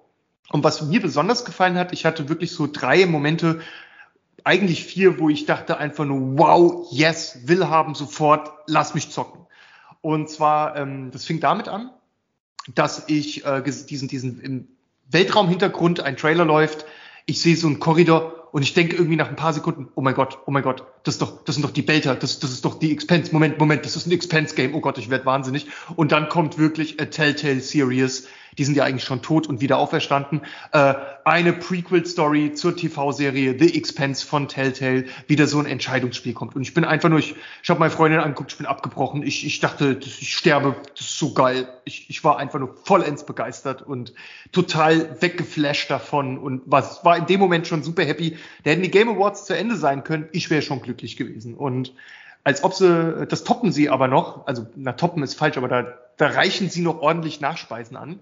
Denn neben also einem Telltale Expense Weltraum-Setting-Spiel kommt noch ein neues Star Wars-Spiel, das heißt Eclipse. Das wird ein Action-Adventure von Quantic Dream und wir wissen ja, dass Quantic Dream einiges zu bieten hat, wenn es um Spiele geht. Also auch da erwarte ich, nee, ich, ich hoffe auf eine sehr hohe Spielqualität und auf ein wirklich sehr gut gepolischtes Game bei so vielen Star Wars Spielen, die aber so produziert werden, muss man da immer ein bisschen vorsichtig sein, äh, was es werden könnte am Ende. Ich habe erstmal hohe Hoffnung. Es gab ja bis jetzt noch ein gutes Star Wars Spiel. es gab noch eins. Jedi, ja, Fa Jedi Fallen Order. Nee, Jedi Fallen Order. Alles andere. Für die neumodische Menschen vielleicht, aber zu meiner Zeit hieß es Star Wars Galaxies. Äh, nein, ich weiß, was du meinst. Es ist auch ein gutes Game. Äh, und ich würde noch viele, viele andere gute Star Wars Games finden, wie Jedi Academy und so. Das sind alles richtig geile Games. Oder ähm, ja, klar, Knights of the Old Republic und so sind schon ja, geil gewesen in der Zeit. Aber so in der neueren Zeit. Hast recht, ja. Verschleißt sich, ne? Ist meine Hoffnung auch bei dem Spiel, dass sie irgendwas Richtung ähm. Gutem Spiel hinbringen. Aber da ist halt wirklich auf dem Dach wird mir sagen, die Chance eher 70, 40, dass das was wird halt, ne? Ich denke, da hast du recht. Also die Chance ist wirklich nicht so groß, dass es klappt. Ich hoffe, dass Quantic Dream einfach ein bisschen mutig ist und sich ein bisschen was traut, ihr Ding damit durchzuziehen und dass sie von Disney gelassen werden oder wer auch immer. Und also muss ja Disney sein. Und ähm, das war halt eben Star Wars Eclipse, was mich dann danach geflasht hatte. Und dann kam Star Trek Resurgence. Ähm, das ist übrigens von einem, wird von einem Studio produziert, in dem jede Menge Telltale-Veteranen, also frühere Mitarbeiter von Telltale sitzen und da ähm, mitkreieren. Und ich habe das gesehen und mich hat das sofort an Star Wars, äh, äh, sorry, an Star Trek Elite Force 1, 2 erinnert. Es war so der Versuch, irgendwann, ich glaube auch in den 90ern, aber da könnte ich beim Jahresdatum auch falsch liegen, mal einen Ego-Shooter, einen guten im Star Trek-Universum zu machen. Und wer Elite Force nicht kennt, der nicht gespielt hat, sind zwei fantastische Spiele, die ich abgöttisch geliebt habe seinerzeit und die mir unfassbar viel Spaß gemacht haben. Vor allem, weil die sich auch so richtig nach Star Trek angefühlt haben. Also in deiner Rolle, wie du da, die Missionen, die du gemacht hast, waren cool, die Story war cool. Kurzum, das Star Trek Resurgence sah für mich wie so eine Art neues Elite Force aus und ich war halt Feuer und Flamme direkt von den ersten Bildern hinweg.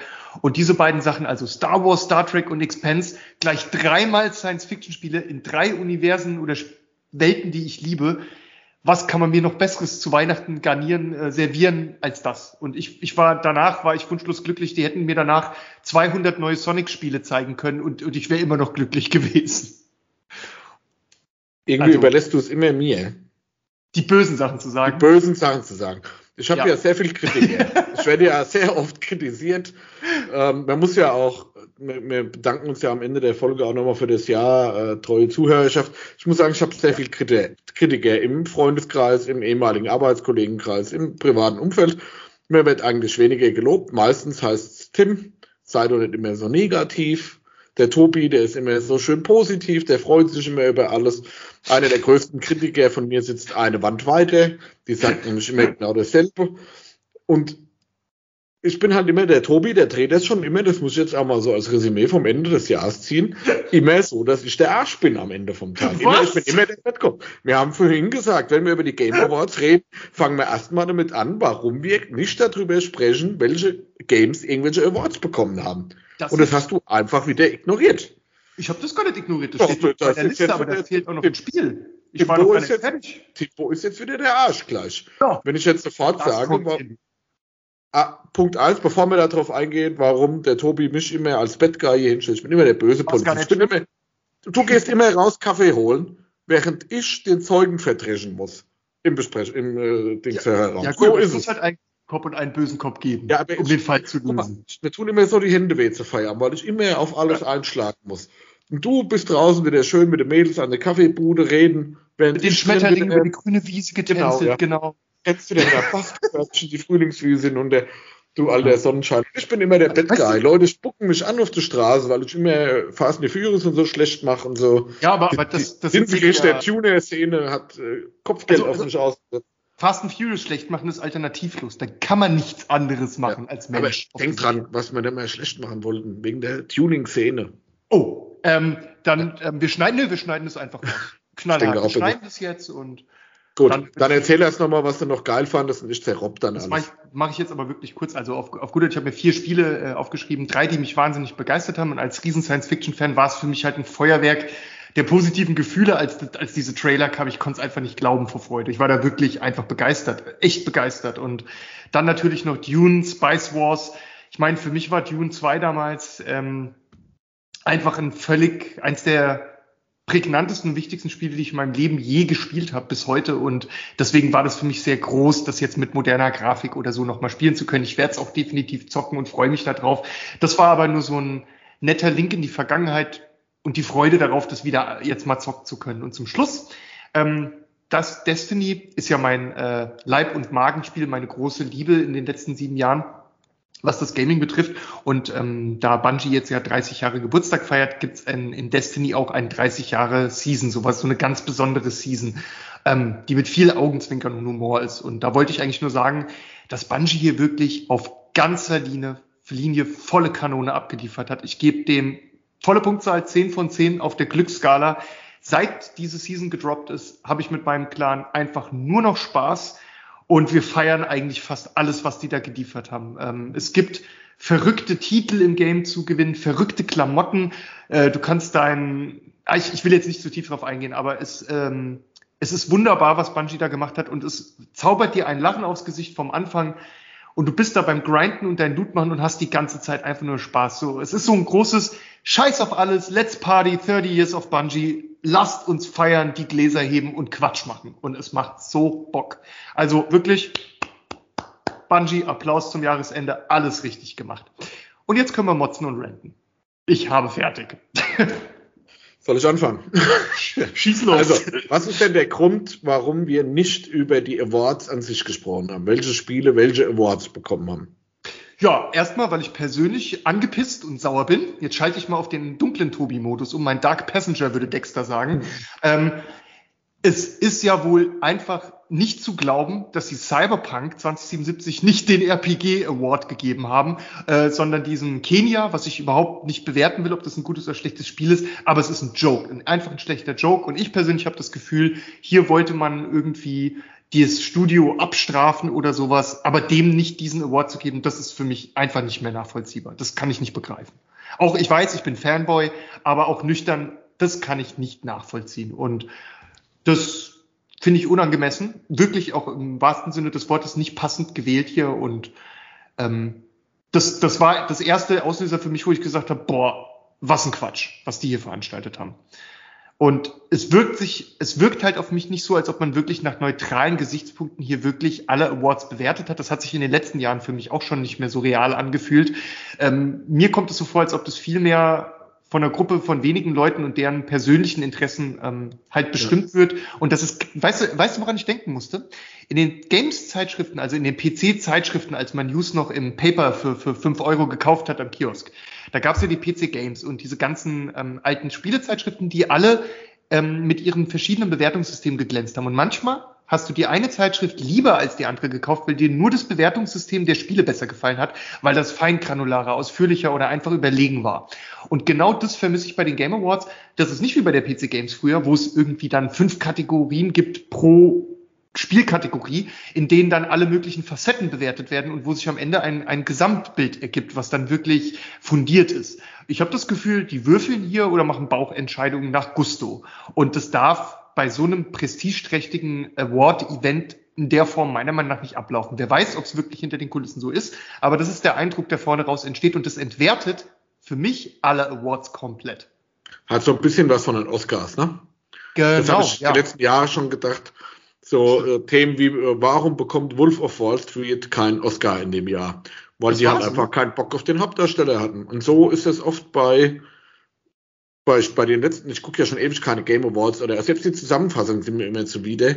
Habe jetzt gar keine großen Beispiele außer, außer Cyberpunk aktuell, wo ich sage, sag mal, welcher Idiot hat denn das Spiel gut gefunden? Im Vergleich zu dem, dem, dem, dem, dem. Und jetzt mhm. klar, man kann sagen, okay, wir haben vielleicht einen exquisiteren äh, Geschmack bei manchen Sachen oder wir sehen eher deep in irgendwelche Sachen rein. Aber das ist wirklich so, dass da Dinge dabei sind, wo ich mich frage, wer ist denn auf die Idee gekommen? Ein, ein, ein Spiel, nichts gegen das Kenia, um Gottes Willen, soll echt super süß sein, ist so ein bisschen auch wieder Souls-Anleihen drin und so. Haben sie viel verwurstet miteinander. Soll ein schönes, schönes, viel gut Spiel sein. Ab 30, 25 Stunden Spiel oder was ist es? Das überhaupt in eine Waagschale zu schmeißen, wie mit Spielen wie Cyberpunk, wo man irgendwo eine 100, 200 Stunden plus Spielewelt geboten bekommt, mit Stories in der Story und einem kann, wer es gespielt hat, weiß, von was ich rede. Äh, es, da fehlen einem alle Worte. Also von das, daher. Ja. Lass uns gerade bei Cyberpunk, weißt du, ich will nur sagen, da haben sich so viel Mühe gegeben, diese Charaktere und den Schwermut in dieser, in dieser schnellen, actionlastigen Welt auszuarbeiten und, und auch was mit deinem eigenen Charakter passiert und was du da eigentlich durchmachst. Das ist für mich so fühlbar und, und nachvollziehbar gewesen. Und das schafft nicht jedes Spiel, mich emotional so schwer in, in der Mitte meines Herzens irgendwie mitzunehmen, mitzureißen zu, und, und zu erreichen. Und ähm, ich glaube, das ging vielen Spielern so. Ähm, jetzt mal die Technik und die Bugs beiseite, einfach nur die Story, was da drin war, vorhanden war. Und das ist doch das, was RPGs für mich im Kern ausmachen, sich in diese Rolle rein zu versetzen, dann mit diesem Charakter dieses Spiel zu durchleben. Und da war Cyberpunk besonders fesselnd. Und ich, es mag bei diesem anderen Spiel, was gewonnen hat, ja auch so sein. Aber ich glaube, das sind wirklich zwei komplett different Scales, die man ja, hier vergleicht. Ja, das eine ist für mich auch ein Action-Adventure. Und genau. das, und das genau. andere ist ein, ein, RPG. Aber gut. Kommt noch dazu. Wir wollten da nicht so deep drauf eingehen. Ich sage jetzt noch kurz was zu den Trailern. Ähm, ja. Ich war halt, klar, du hast äh, gefeiert und es sind ja viele äh, Themen, Star Wars, The Expense, Tune generell, die ich eigentlich auch geil finde. Aber wenn wir über diese ganze Liste gucken, das war jetzt ja nur eine kleine Auswahl, das ist ja noch Ellen Wake 2, etc. pp. Genau. Also sind, da ist halt so gut wie kein neues Franchise dabei keine neue IP, gar nichts. Nur Erweiterung da davon, Telltale da davon, Tune war jetzt gerade im Kino, jetzt machen wir so ein Simulation-Spiel draus. So, wo ich denke, Alter, wie, wie hat es schon mal vorhin gesagt, ja, es ist nicht mein Geld, das er verballert, aber meine Zeit. Mach doch genau, einfach genau. mal coole Sachen. Klar, jetzt könnte einer sagen, weil das ist, äh, muss ich dann nochmal sehr positiv erwähnen, weil es halt einfach das hervorragendste Spiel sein wird 2022. Klar könnte jetzt einer sagen, Bechtold, halt die Fresse, Elden Ring ist halt Dark Souls 4 mit Open World. Okay, ja. du hast gewonnen. Ich bin bei dir. Es war trotzdem das geilste Spiel. Ich bin Ach, total gehypt. Ich habe vorbestellt. Und ich sage jetzt nochmal 10 Sekunden, du darfst mitstoppen. Gute Sachen über Elden Ring. Mhm. Stopp mit. Elden Ring wird geil. Elden Ring wird geil. Punkt. Okay, du, du hast drei Sekunden. Sekunden kannst du zur Werbung nehmen. Also cool. Ähm, also benutze ich gleich, äh, nein Quatsch. Also die, die, Sache ist mich halt, halt sehr gestört. Das ist halt auch sowas, was mich ja. bei Kinofilmen eben stört, oft bei Büchern, bei eigentlich allen Medien stört, dass der Mut fehlt, neue Sachen auszuprobieren. Und so ist es. Weißt du warum? Das Ganze, was wir oft erleben, ist, it's a copy of a copy of a copy of a ja. copy. Und das ist das große Problem. Wir haben ähm, nicht genug Mut für äh, oftmals zu neuen IPs. Im Indie-Bereich haben wir die tonnenweise. Da wird die, werden die verrücktesten Spiele gebaut und zwar auch sehr viele. Da gibt's das. Aber bei den großen Publishern, die viel Geld und Personal haben, die trauen sich das nicht mehr und setzen alle auf Sicherheit und äh, wackeln an ihren Häusern oder verändern an ihren Häusern nur vielleicht mal die Farbe, den Anstrich außen und sonst trauen die sich gar nicht mehr, diese Gebäude, die sie da gebaut haben, anzufassen. Und das macht's äh, sehr ermüdend. Ich meine, mit Horizon ähm, ist ja eine neue IP vor gar nicht allzu vielen Jahren auf den Markt gekommen. Aber seltsamerweise, wir hatten das ja vorhin schon im, im Vorgespräch, kommt uns Horizon äh, der Nachfolger jetzt, ja, Fro Frozen Wilds, ne, oder so, ja. ähm, kommt uns irgendwie trotzdem wie eine alte IP vor, obwohl die IP noch gar nicht so alt ist, aber irgendwie reißt es uns nicht so mit, das catcht uns nicht so, obwohl wir beide ja. das Spiel sehr gut finden. Also ja, da gibt es wenig Kritik, das ist ein super Spiel, aber du hast recht, man will mal wieder überrascht werden. Ja, und dann, ich, ich meine, klar, auf der einen Seite sagt man, ähm, erfindet doch mal irgendwas neu. Er, ja. Das sprecht doch mal euren Kreis.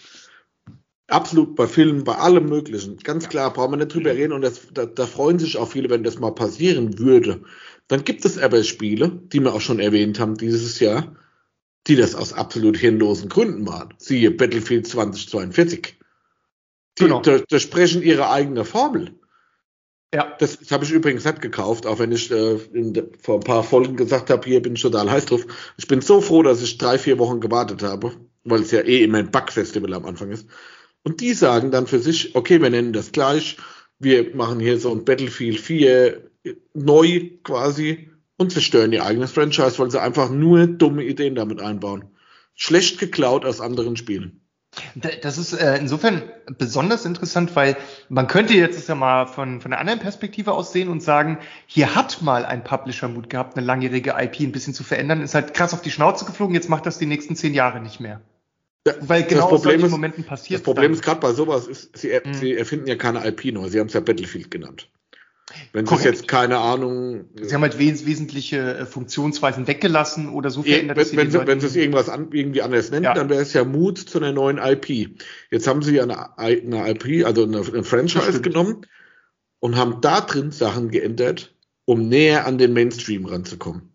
Sie bauen mhm. Specialists als Klassen ein, was halt Call of Duty, ähm, Apex Legends etc., diese ganzen Open-World-Shooter-Dinge da äh, eh schon die ganze Zeit gemacht haben. Sie ja. gehen von ihrem Klassensystem weg, um es zugänglicher zu machen. Also, Wobei sie, das ein Fortschritt war. Null Rückschritt. Sie zerstören ihre eigene IP, weil sie dann sagen, wir, wir machen doch mal was neu. Aber gehen komplett in die falsche Richtung. Sie gehen hin zum Mainstream und nicht weg vom Mainstream. Ja. Die erfinden ja nichts Neues. Die sagen, oh, das war bei Spiel A cool, nehmen wir mit rein. Das war bei Spiel B cool, nehmen wir mit rein. Setzen diesen komischen, vorgekauten Rotze irgendwelchen Beta-Testern und Alpha-Testern vor, die danach alle die Hände über den Kopf zusammenschlagen und sagen, hier Leute, das könnt ihr nicht machen. Ihr verfälscht, ihr verwässert dieses Battlefield-Genre. Ihr ver verliert eure Spiele ja. die das nur wegen euch gespielt haben, die keinen Bock auf Call of Duty oder Apex Legends oder Warzone oder sonst irgendeine Rotze haben, die große Karten wollen, Realismus, bla bla bla, die verliert ihr doch alle. Das ist uns egal, wir machen das jetzt trotzdem so, weil es cooler ist. Du kannst da jetzt mit irgendwelchen ja. Typis rumrennen, die jetzt Weihnachtsmann-Kostüme anhaben, passend zur Jahreszeit. Du kannst in irgendwelchen Skin-Shops wie bei Apex und den ganzen Rotspielen über Lootboxen, die irgendwelche Skins die lustig aussehen, zusammenholen. Das kostet mich bei Call of Duty schon an, das kann sich gar keiner vorstellen halt, ne? Ja, Und ich kann das gut verstehen. Warum machen die das? Klar, auf der einen Seite haben wir uns gerade beschwert, äh, versprecht euren Kreis. Muss man dann zum Beispiel ein Spiel wie Tune, das cool ausgesehen hat, dieses Spice Wars, hat mir echt gut gefallen. Ja, super. Muss das in dem Tune-Franchise sein? Weil ihr damit mhm. wieder die, die, die, den Fan catchen wollt, der aber nach zehn Minuten vielleicht sagt, alle, das ist hat nichts mit den geilen Büchern zu tun, sondern es ist halt einfach Command Conquer in der Tune-Welt.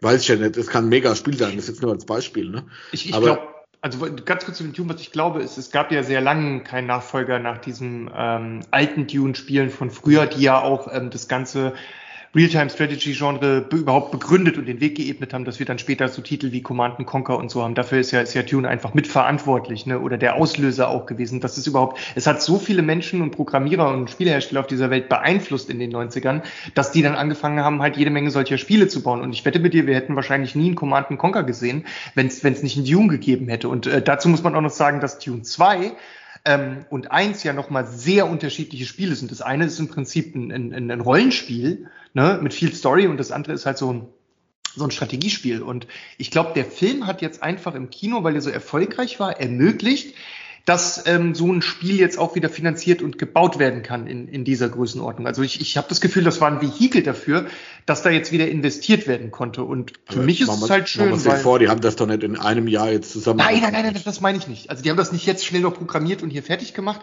Aber ähm, man weiß ja auch ein bisschen länger, dass so ein Film ins Kino kommt und so. Und ich glaube schon, dass das natürlich was miteinander zu tun hat. Nicht, dass die Leute sich kennen und da irgendwie abgesprochen haben, aber dass halt jemand gesagt hat, jetzt ist der richtige Zeitpunkt, um das wieder anzugehen, das Thema, weil die Aufmerksamkeit ist da und das Geld auch. Also, dass ja. man das einfach mal jetzt reißen konnte. Wenn du wahrscheinlich vor ich weiß es nicht, Dune war immer schon, gilt, gilt als eins der herausragendsten Spiele, die je gebaut wurden, ne, das Dune 2. Und ähm, ich weiß nicht, ob vor ein paar Jahren, wenn man da einfach mal so mit um die Ecke gekommen wäre, E3, Info, haha, hier kommt ein neues Dune, das hätten auch, hätte auch schon alle geflasht. Aber ob das jetzt im Zuge von dem Film nicht noch viel krasser kommt, weißt du, so auch als Werbevehikel und so weiter. Ich glaube, deswegen ist das da platziert. Hat die Chance, ein richtig gutes Game zu werden. Mir wird schon reichen, wenn man halt das alte Spiel in moderner Grafik so wieder hätte. Allerdings ein paar Komfortbedienungsoptionen ähm, will man haben, wenn du mal überlegst, beim alten Command Conquer, ich glaube beim ersten Teil, da gab es noch keine Menge von Figuren markieren und gemeinsam ziehen. Du nee, musstest alle. jeden immer einzeln markieren. Ja. Und es wurde erst in äh, Tiberium Wars oder was was, also auf jeden Fall im Teil 2, äh, Alarmstufe Rot selbstverständlich, ähm, da wurde das erst eingeführt, als, äh, weil das eine Umsetzung von einem Spielerfeature, von den Spielerwünschen war, das zu fixen, das zu verbessern. Ja ähm, klar, das, ich sag mal, jetzt mit diesen, dass solche Sachen heute nicht mehr funktionieren, ja, weiß ja jeder, der jetzt mal Diablo 2 gespielt hat. Halt, ne? kannst, du, kannst du nicht bringen, ja. Katastrophe. Also, es ist halt back to the roots, wir haben ja schon drüber genau. gesprochen. Genau. Ich, ich hoffe auch, dass Tune ähm, da super erfolgreich wird. Es tut mir leid, dass ich das einmal Franchise jetzt verunglimpft habe. Mich kotzt halt, das muss ich jetzt leider mal so sagen, dieses permanente Aufkochen von haben wir schon gehabt. Ja. Auf an. Same macht doch, und bei Filmen ist es ja genauso, du kannst ja keinen Film mehr gucken, Spider-Man 7000, der 15. Ghostbuster-Film, dann dies, und dann wird immer nur Checkliste mit genau. Fanservice, wird abgehakt, das haben wir gezeigt, das haben wir gezeigt, ah, das müssen wir, müssen wir hier, der, grüne Kobold müssen wir auch nochmal zurückholen und das, wo ich mir denke, Alter, ihr, ja klar, ich bin halt auch ein alter Depp und wenn wir uns unterhalten, ist ja oft Opa erzählt vom Krieg halt, ne? Das haben wir ähm, öfter. Ja. Aber, aber wir sind ja doch alte Säcke. Ja, aber ich bin ja auch ein, ein Konsument davon. Klar. Und ich bin halt auch jemand, der mit Sicherheit viel mehr konsumiert und viel kritiker, kritischer manches vielleicht auch konsumiert. Und der vielleicht auch nicht immer Zielpublikum für sowas ist. Da brauchen wir ja nicht drüber reden halt, ne? Ja. Ähm, aber so, dass die selber nicht mehr die Eier haben, mal zu sagen, wir hauen mal wieder irgendwas raus, was einfach auch vielleicht mal ein bisschen kontroverser ist. Ja. Dass man vielleicht auch mal eine neue, wie viel beschissene Marvel-Trottel-Dings, äh, wie heißt Charaktere wollen die mir denn noch vorkauen, Alter? Ja. Wer braucht denn so jemanden wie Cyborg? Es ist Terminator, komm mehr wieder es ist so ein Ding, das, das merkst du auch bei diesen ganzen ähm, Marvel-Serien und so. Jetzt kriegt halt irgendwie jeder Held eine Serie. Wenn man halt Fan von diesem Held ist, muss das jeden Fan wahrscheinlich wahnsinnig freuen, dass er eine Serie mit seinem Superhelden bekommt. Ähm, oder vielleicht auch gerade jüngere Leute oder so, die ähm, halt vielleicht unter 20 sind und noch gerade so richtig in ihrem Superhelden, ich wachse auf, Hype drin sind und die das richtig feiern, so wie ich früher auch. Für die muss das echt pures Gold sein aber mir entrinnt nur noch ein müdes Gehen. Die meisten kann ich mir gar nicht mehr angucken, weil die alle halt nach Schema A oder B gestrickt sind. Und ähm, es ist immer das Gleiche und auch immer gleich seicht. Ähm, es gibt selten was, was da wirklich gut funktioniert. Ich fand jetzt WandaVision da eine angenehme Ausnahme aus dem ganzen ähm, Pool. Ich finde, dass die Serien alle für sich okay sind, aber ich würde meine Zeit halt für vieles davon nicht mehr hergeben, weil es einfach zu schade ist, die Zeit, denn letztendlich weißt du bei den meisten Folgen am Anfang schon genau, wie die exakte Folge abläuft nach den ersten fünf Minuten und da gibt's keine Überraschungen und nichts mehr. Und ähm, das es ist halt gener generell so eine Idee von denen gewonnen, ne? Oder ja, bin so, ich der Einzige, der das so sieht? Im Trailer. Ist, ja, ja. Trailer, ich habe mir gerade heute Mittag oder die Vorbereitung auf heute äh, mal ähm, Filmtrailer für die kommenden Filme 2022 angeguckt. Mhm. Ja, da brauchst du bei den meisten brauchst du den Film nicht mehr gucken. Also ja, da müsste schon, alles drin ist. Da müsste schon was Kurioses passieren, dass da, ja, ja. dass mich da irgendwas überrascht. Das sind Trailer, die gehen sechs Minuten. Ja, da brauchst du mit dem, Da ist halt einfach mal alles fast chronologisch zusammengeschnitten, was da passiert. Ja, vor allem, denke, wer will das denn? Also wir haben so viele Filme schon gesehen und du erkennst natürlich Showdown-Szenen und sowas relativ schnell, einfach nur an einem kurzen Bild, was mal an dir vorbeigeflattert ist. Und oft siehst du halt in dem Trailer ähm, schon Ausschnitte von krassen Schlüsselmomenten dieser Filme, die teilweise erst dann nach zwei Stunden kommen. Und die siehst du halt schon im Trailer und ähm, du siehst halt, dass das das ist. Du kannst es dann auch nicht mehr wegignorieren. Und wenn du dann ins Kino gehst oder halt Corona-mäßig irgendwann den Kram dann streamst, dann we weißt du einfach schon, okay, später kommt da die Läuterungsszene, ah ja, okay, da passiert dies. Und das ist halt am furchtbarsten, weil dann ist die Lust auf den Film richtig weg. Ja, definitiv. Und ich, da bin ich so ein großer Fan vom, vom Nolan, auch wenn es bei vielen seiner Filme ja auch anders gar nicht möglich ist, dass er sagt, wir machen einen geilen Trailer, aber du weißt nicht, um was es geht. Gut, wer Tenet genau. geguckt hat, weiß auch nach dem Film noch nicht, um was es geht. Aber ähm, ja. Das ist ja das Problem des Zuschauers, laut Nolan. Ähm, nein, aber die, die, Film, die Trailer sind so gemacht, dass du ein geiles Gefühl hast, den, den Trailer zu gucken, aber nichts über den Film gespoilert bekommst oder diese, was passiert in dem Film. Guckt euch das mal auf YouTube an, so die, die letzten, keine Ahnung, zehn große Trailer, die rausgekommen sind. Das brauche ich doch nicht mehr gucken. Da weiß ich doch alles, was da passiert. Das, das also, weißt du, wie wir das retten könnten? Wir müssten einfach nur dafür sorgen, ich gehe jetzt mal ins Jahr 2001 zurück, also gut, äh, kleine 20 Jahre Vergangenheitsreise. Da kam äh, dann nicht nur der Herr der Ringe raus, sondern auch ein ganz besonderer Film, den ich damals mit zwei verrückten Jungs in einem sehr verrückten Kino gesehen habe, nämlich Mal, Mulholland Drive, Straße der Finsternis von David Lynch. Und wenn wir den einfach alle Filme machen lassen würden, dann könnte kein Trailer mehr irgendwas, kein Teaser mehr irgendwas enthüllen. Es wäre unmöglich, Filme zu spoilen. Weil, ich, hast du den mal gesehen? Ja, natürlich habe ich den gesehen. Ich meine, der, der, der ist ja wirklich völlig durch. Ne? Das ist ja. ein so geiler Film. Ähm, ich meine, es gibt, es gibt auch gute Trailer, ne? Aber die meisten. Ja. Ich weiß nicht, brauchen, brauchen die das, Nö, um, um dir zu zeigen, das ist Qualität? Nee. Weiß also ich, ich brauch, warum machen die das? Ich verstehe es nicht. Das geht mir nicht in den Kopf. Geht, geht mir genauso. Das, das wäre eigentlich was, was man ganz gut umformulieren kann in eine Sache für das nächste Jahr. Ich glaube, man kann dann sagen, wir würden uns wünschen, bessere Trailer für nächstes Jahr, die äh, nicht mehr so viel verraten und die einen vielleicht einfach nur anfixen und man geht dann ins Kino vielleicht dann wieder und lässt sich dann dort begeistern. Ähm, und diese ganze, wir erzählen alles, bevor du es gesehen hast, Kultur, vielleicht, dass die ein bisschen weniger wird. Und ähm, oder man oder man muss den Radikalschnitt machen und einfach gar nicht mehr den Kram sich angucken und einfach wirklich nur in die Filme gehen. Am Ende ist das sowieso immer das bessere Erlebnis, wenn du gar nichts vorher das, weißt. Das ist ja genau der Punkt. Ich glaube, ich würde öfter ins Kino gehen, ja. wenn mir der Trailer vorher nicht schon gesagt hätte, Tim, das ist Bullshit. Vielleicht ja. würde ich dann in einen, einen Film gehen, wo ich nachher sage, okay, stimmt, es war Bullshit. Der scheiß Trailer hat es mir nicht verraten. Aber Ja. Umgedreht wäre vielleicht auch mal die ein oder andere Palle dabei, die man so nie sieht, weil an der Trailer null abholt. Es ja. ist, oder ist es auch so ein Gesellschaftsding, dass du heute nicht mehr in ein Restaurant gehst, ohne dir vorher die Rezession anzugucken? Weil du einfach ja. nicht, weil du einen anderen Standard hast. Dann sagen die, ah, wir zeigen lieber von einem Film. Dann sind so Leute wie der Tim, die sind dann schon aussortiert und die schreiben dann keine schlechten Rezessionen. Interessant, ja. Weißt du, was ich meine? Mhm, die sortieren ja. uns schon aus, indem die halt alles Mögliche zeigen und du ein viel besseres Bild von diesem Film hast und sagst dann, den guck ich mir nicht an. Und, und granulieren vorher schon uns zwei, die den Film dann zerrissen hätten, dann mit aus, weil sie uns schon in dem Trailer quasi weggehauen haben. Ja, ich bin, ich bin, ich bin dabei dir. Ähm, ich weiß, ich weiß, welche Gedanken du gerade damit verfolgst.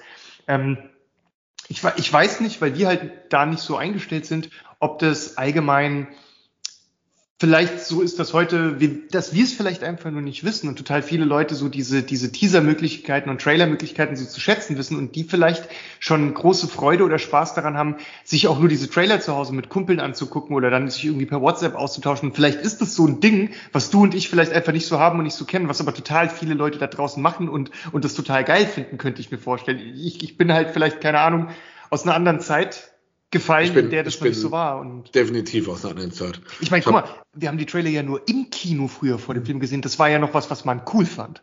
Ja, erzähl nicht so viel vom Krieg, aber. Ja, ja, sorry. ich habe nur mal kurz als abschließendes Beispiel, bevor wir dann mal zum Ende kommen.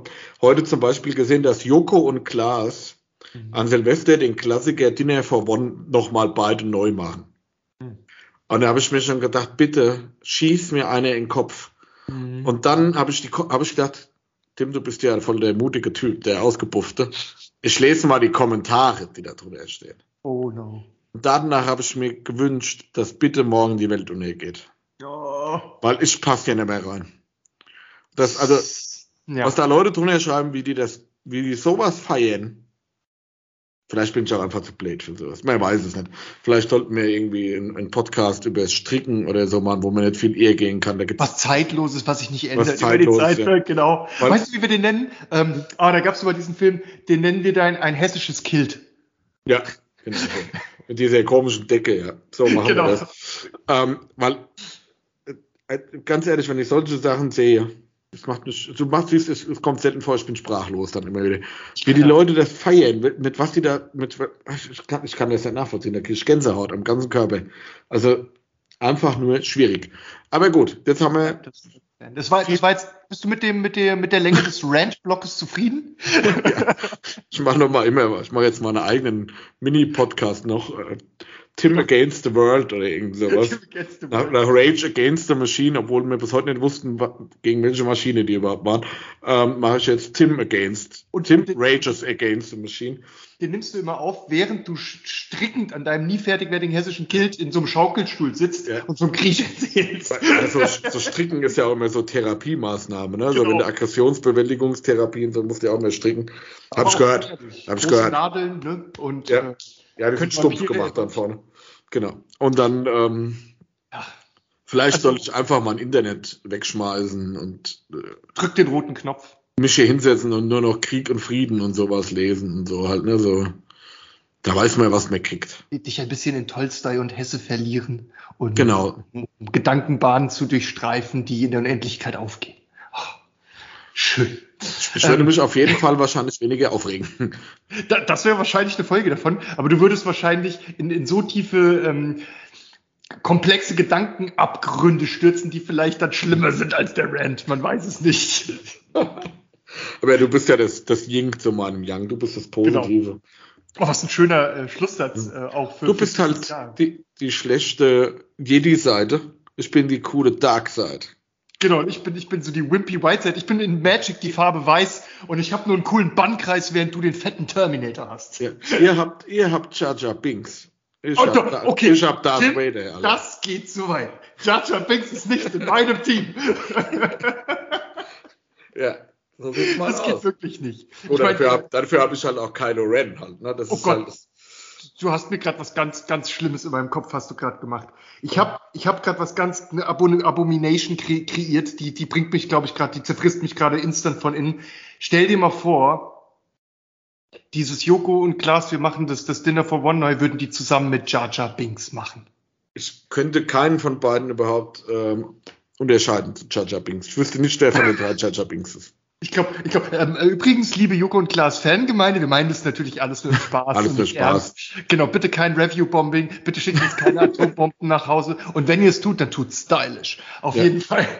Nein, ähm, ich glaube, ich glaube, wir haben einfach so ein bisschen, weißt du, dieses, wir finden, das muss nicht neu gemacht werden. Wir sind, wir sind gerade, weil die Tradition ja davon ist, das Unangefasste, das Unveränderte, das ewig Witzige daran oder du weißt ja, was ich meine, so dieses, ja. es überdauert die Zeit, es ist zeitlos. Und das jetzt irgendwie zu erneuern, das zerstört ja die Zeitlosigkeit daran. Vielleicht, vielleicht zerstört es nicht das Original, das lebt ja weiter, aber vielleicht unterschätze ich manchmal, dass die anderen Generationen, die, die jetzt alle da sind, dass die einfach einen Bedarf haben nach was Neuem, der größer ist, als das bei uns ist, weil wir hatten halt das und dass wir nicht, dass es uns immer wieder schwerfällt, diesen Drang nach Neuem, den wir vielleicht so da gar nicht haben, nachzuvollziehen. Ich glaube, daran, ja. damit könnte es ein bisschen was zu tun haben.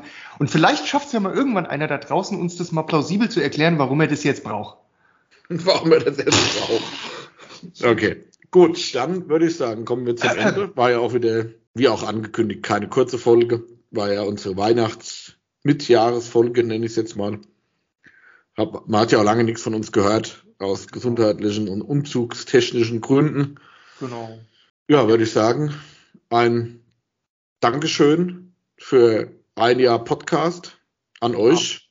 Ja. Ähm, Willst du kurz sagen, wie viele Abonnenten wir aktuell haben? Genau, und noch eine, eine winzig kleiner Zusatz. Also wir haben ja im März angefangen, wir haben jetzt ein Dreivierteljahr und im März haben wir dann unser Jahr, aber das Jahr 2022 haben wir ja noch nicht mit euch verbracht, weil es liegt in der Zukunft. Aber 21 haben wir mit euch verbracht und das war super. Ähm, wir haben mit null angefangen im März, äh, nur einfach mit Bock und einer Idee und noch null Zuhörern und sind jetzt am Ende des Jahres bei 221 Abonnenten. Ähm, es gibt sicherlich da draußen Podcasts, die da mehrere Nullen dranhängen, keine Ahnung. Aber Sehr locker wahrscheinlich. Und sehr locker. Aber ähm, wir sind jetzt ja auch äh, nicht so, dass wir äh, jeden zweiten Tag äh, eine Folge produzieren. Wir haben einfach auch in unserem Leben sonst viel zu tun. Wir lieben das, was wir hier machen, müssen uns aber mal ein bisschen Zeit dafür nehmen, vor allem, weil wir auch zwischen den Folgen immer mal Sachen betrachten und anschauen müssen ähm, und uns ein bisschen Zeit dafür nehmen wollen und das nicht abarbeiten wollen. Wir wollen es einfach ganz normal genießen und da mit euch darüber quatschen und, und, und uns ja irgendwie ja. austauschen. Und 221 Abos seit März finden wir hammerstark bedanken uns einfach bei euch, weil wir das super geil finden, dass ihr dabei geblieben seid. Ohne Scheiß, das motiviert uns halt ohne Ende auch. Ähm, wenn du da siehst, da kommt was dazu und du siehst, dass immer mehr Leute die äh, Episoden hören und da Spaß mit dran haben. Das ist groß für uns. Damit tut ihr uns einfach einen riesen Spaß, einen riesen Gefallen. Und das Schönste, was man ja ab und zu mal als Feedback dann so zwischen den Episoden bekommt, was, was für mich, glaube ich, so die Kirsche auf der Sahnehaube ist, wenn dann einer sagt, oh, ihr habt in dem Podcast darüber und darüber gesprochen das habe ich früher auch mal toll gefunden. Ich hatte das schon ganz vergessen. Ihr habt mich wieder dran erinnert. Und am selben Tag, als ich das gehört habe, saß ich irgendwie abends da und habe eine Runde Monkey Island wieder gespielt oder diese oder das. Wenn ich sowas höre, dann sitze ich hier zu Hause und bin einfach nur sauglücklich. Das ist, ja, macht, macht einem einfach. Das kann ich so nur unterschreiben. Ich habe viele ähm, im Freundeskreis, ehemaliger Arbeitskollegenkreis etc., die mir immer wieder äh, tolles Feedback geben, toll sagen, was sie, wann sie das hören, wie sie damit umgehen finde ich einfach toll, dass sie sich auch die Zeit nehmen für sowas, was wir hier machen, sich das anzuhören. Ähm, auch das, das, Feedback, was man oft bekommt, und wie ich auch schon so, so flapsig gesagt habe, es ist halt oftmals halt auch Kritik dabei oder Anregung, nenne ich jetzt mal Kritik, hört halt An Anregung und ähm, auch was Themen angeht, was man mal machen könnte, was sie mal toll finden. Ähm, super viel, wir haben da auch mehr oder weniger vieles schon davon eingebaut, auch ohne immer zu erwähnen, das war jetzt hier die Idee von dem, dem um da einfach so ein bisschen das auch so ein bisschen clean zu halten. Wie heute haben wir, habe ich ja auch immer mal jemanden erwähnt zwischendrin, wo ich dann gesagt habe, das gehört einfach zu der Story, dass der Name da dabei ist. Klar. Und ähm, wir werden uns für, für nächstes Jahr nochmal das ein oder andere überlegen, mal passt andere Art von Special-Folgen, vielleicht, vielleicht mal jemanden mit dazu holen, vielleicht mal andere Themen auch nochmal angehen, wie, keine Ahnung, letztens zum Beispiel die Wetten das Folge oder sowas, mhm. wo mal ein bisschen out of scope ist. Also ich denke mal, wir haben da noch genug ähm, coole Ideen, die auch die, euch gefallen. Die haben wir absolut. Und ähm, dazu müsst ihr wissen, gerade weil, weil du das jetzt erwähnt hast mit der Wetten das Folge. Normalerweise ähm, nehmen der Tim und ich uns äh, immer vor, dass wir vor jeder Folge uns nochmal so ein bisschen kurz besprechen, damit wir dann äh, auch nicht vielleicht irgendwie am Anfang uns da verhaspeln und das dann für euch irgendwie uninteressant oder keinen roten Faden hat oder so. Und diese kurzen Vorbereitungsmeetings äh, sind dann oft gerne mal zwei Stunden lange intensive Gespräche und das passiert eigentlich andauernd. Heute haben wir es auch schon wieder geschafft. Also ähm, wir haben euch heute hier ungefähr ähm, ja, 90 Minuten Podcast serviert und aufgetischt und haben davor aber schon zwei Stunden ähm, uns gut amüsiert, indem wir über tausende von Sachen gesprochen haben. Und da ist uns aufge fällt uns halt hier und da immer mal wieder was auf, was wir total gerne besprechen würden, was uns aber halt für die eine oder andere Episode einfach nicht so gut reinpasst, ne? Oder auf die Ideenliste für später kommt. Und manchmal laufen uns die Themen dann hier und da aber auch mal so ein bisschen weg, ne? Weil dann einfach schon so viel Zeit vergangen ist. Ja. Ähm, aber wir hätten durchaus auch gern, also wir haben, wir haben noch, noch tonnenweise Ideen. Ähm, wir haben natürlich immer einen starken Gaming-lastigen Fokus ja auch, so über das Jahr gehabt. Aber es gibt halt auch noch tausend andere Sachen, die, wo wir schon eigentlich drauf brennen, ähm, was dazu zu sagen. Und ich glaube, da werdet ihr nächstes Jahr dann auch mehr von sehen, äh, hören, meine ich natürlich. Ich wollte unbedingt nicht sehen sagen und habe es trotzdem gesagt. so, dann würde ich sagen, ich wünsche allen einen guten Rutsch ins neue Jahr 2022. Das Wichtigste von allem, bleibt gesund, bleibt munter, habt Spaß dran, unseren Podcast von anderen in Podcast zu hören. Auch mal so ein bisschen über den eigenen Tellerrand hinauszuschauen, immer wieder.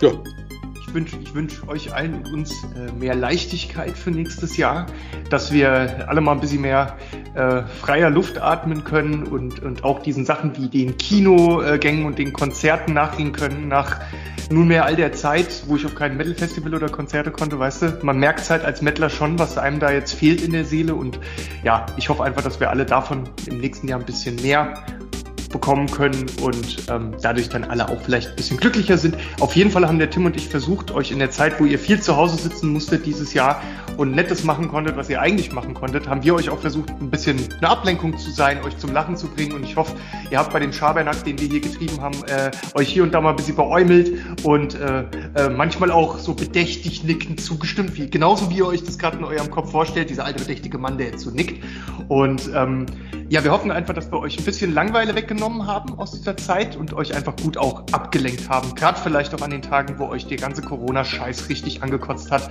Wenn euch da hier äh, die Nerds ein bisschen weiterhelfen konnten, dann freuen wir uns saumäßig darüber. So, dann würde ich sagen, macht's gut. Bis demnächst. Bis demnächst. Lasst es euch gut gehen und guten Rutsch an euch alle da draußen. Ciao, ciao.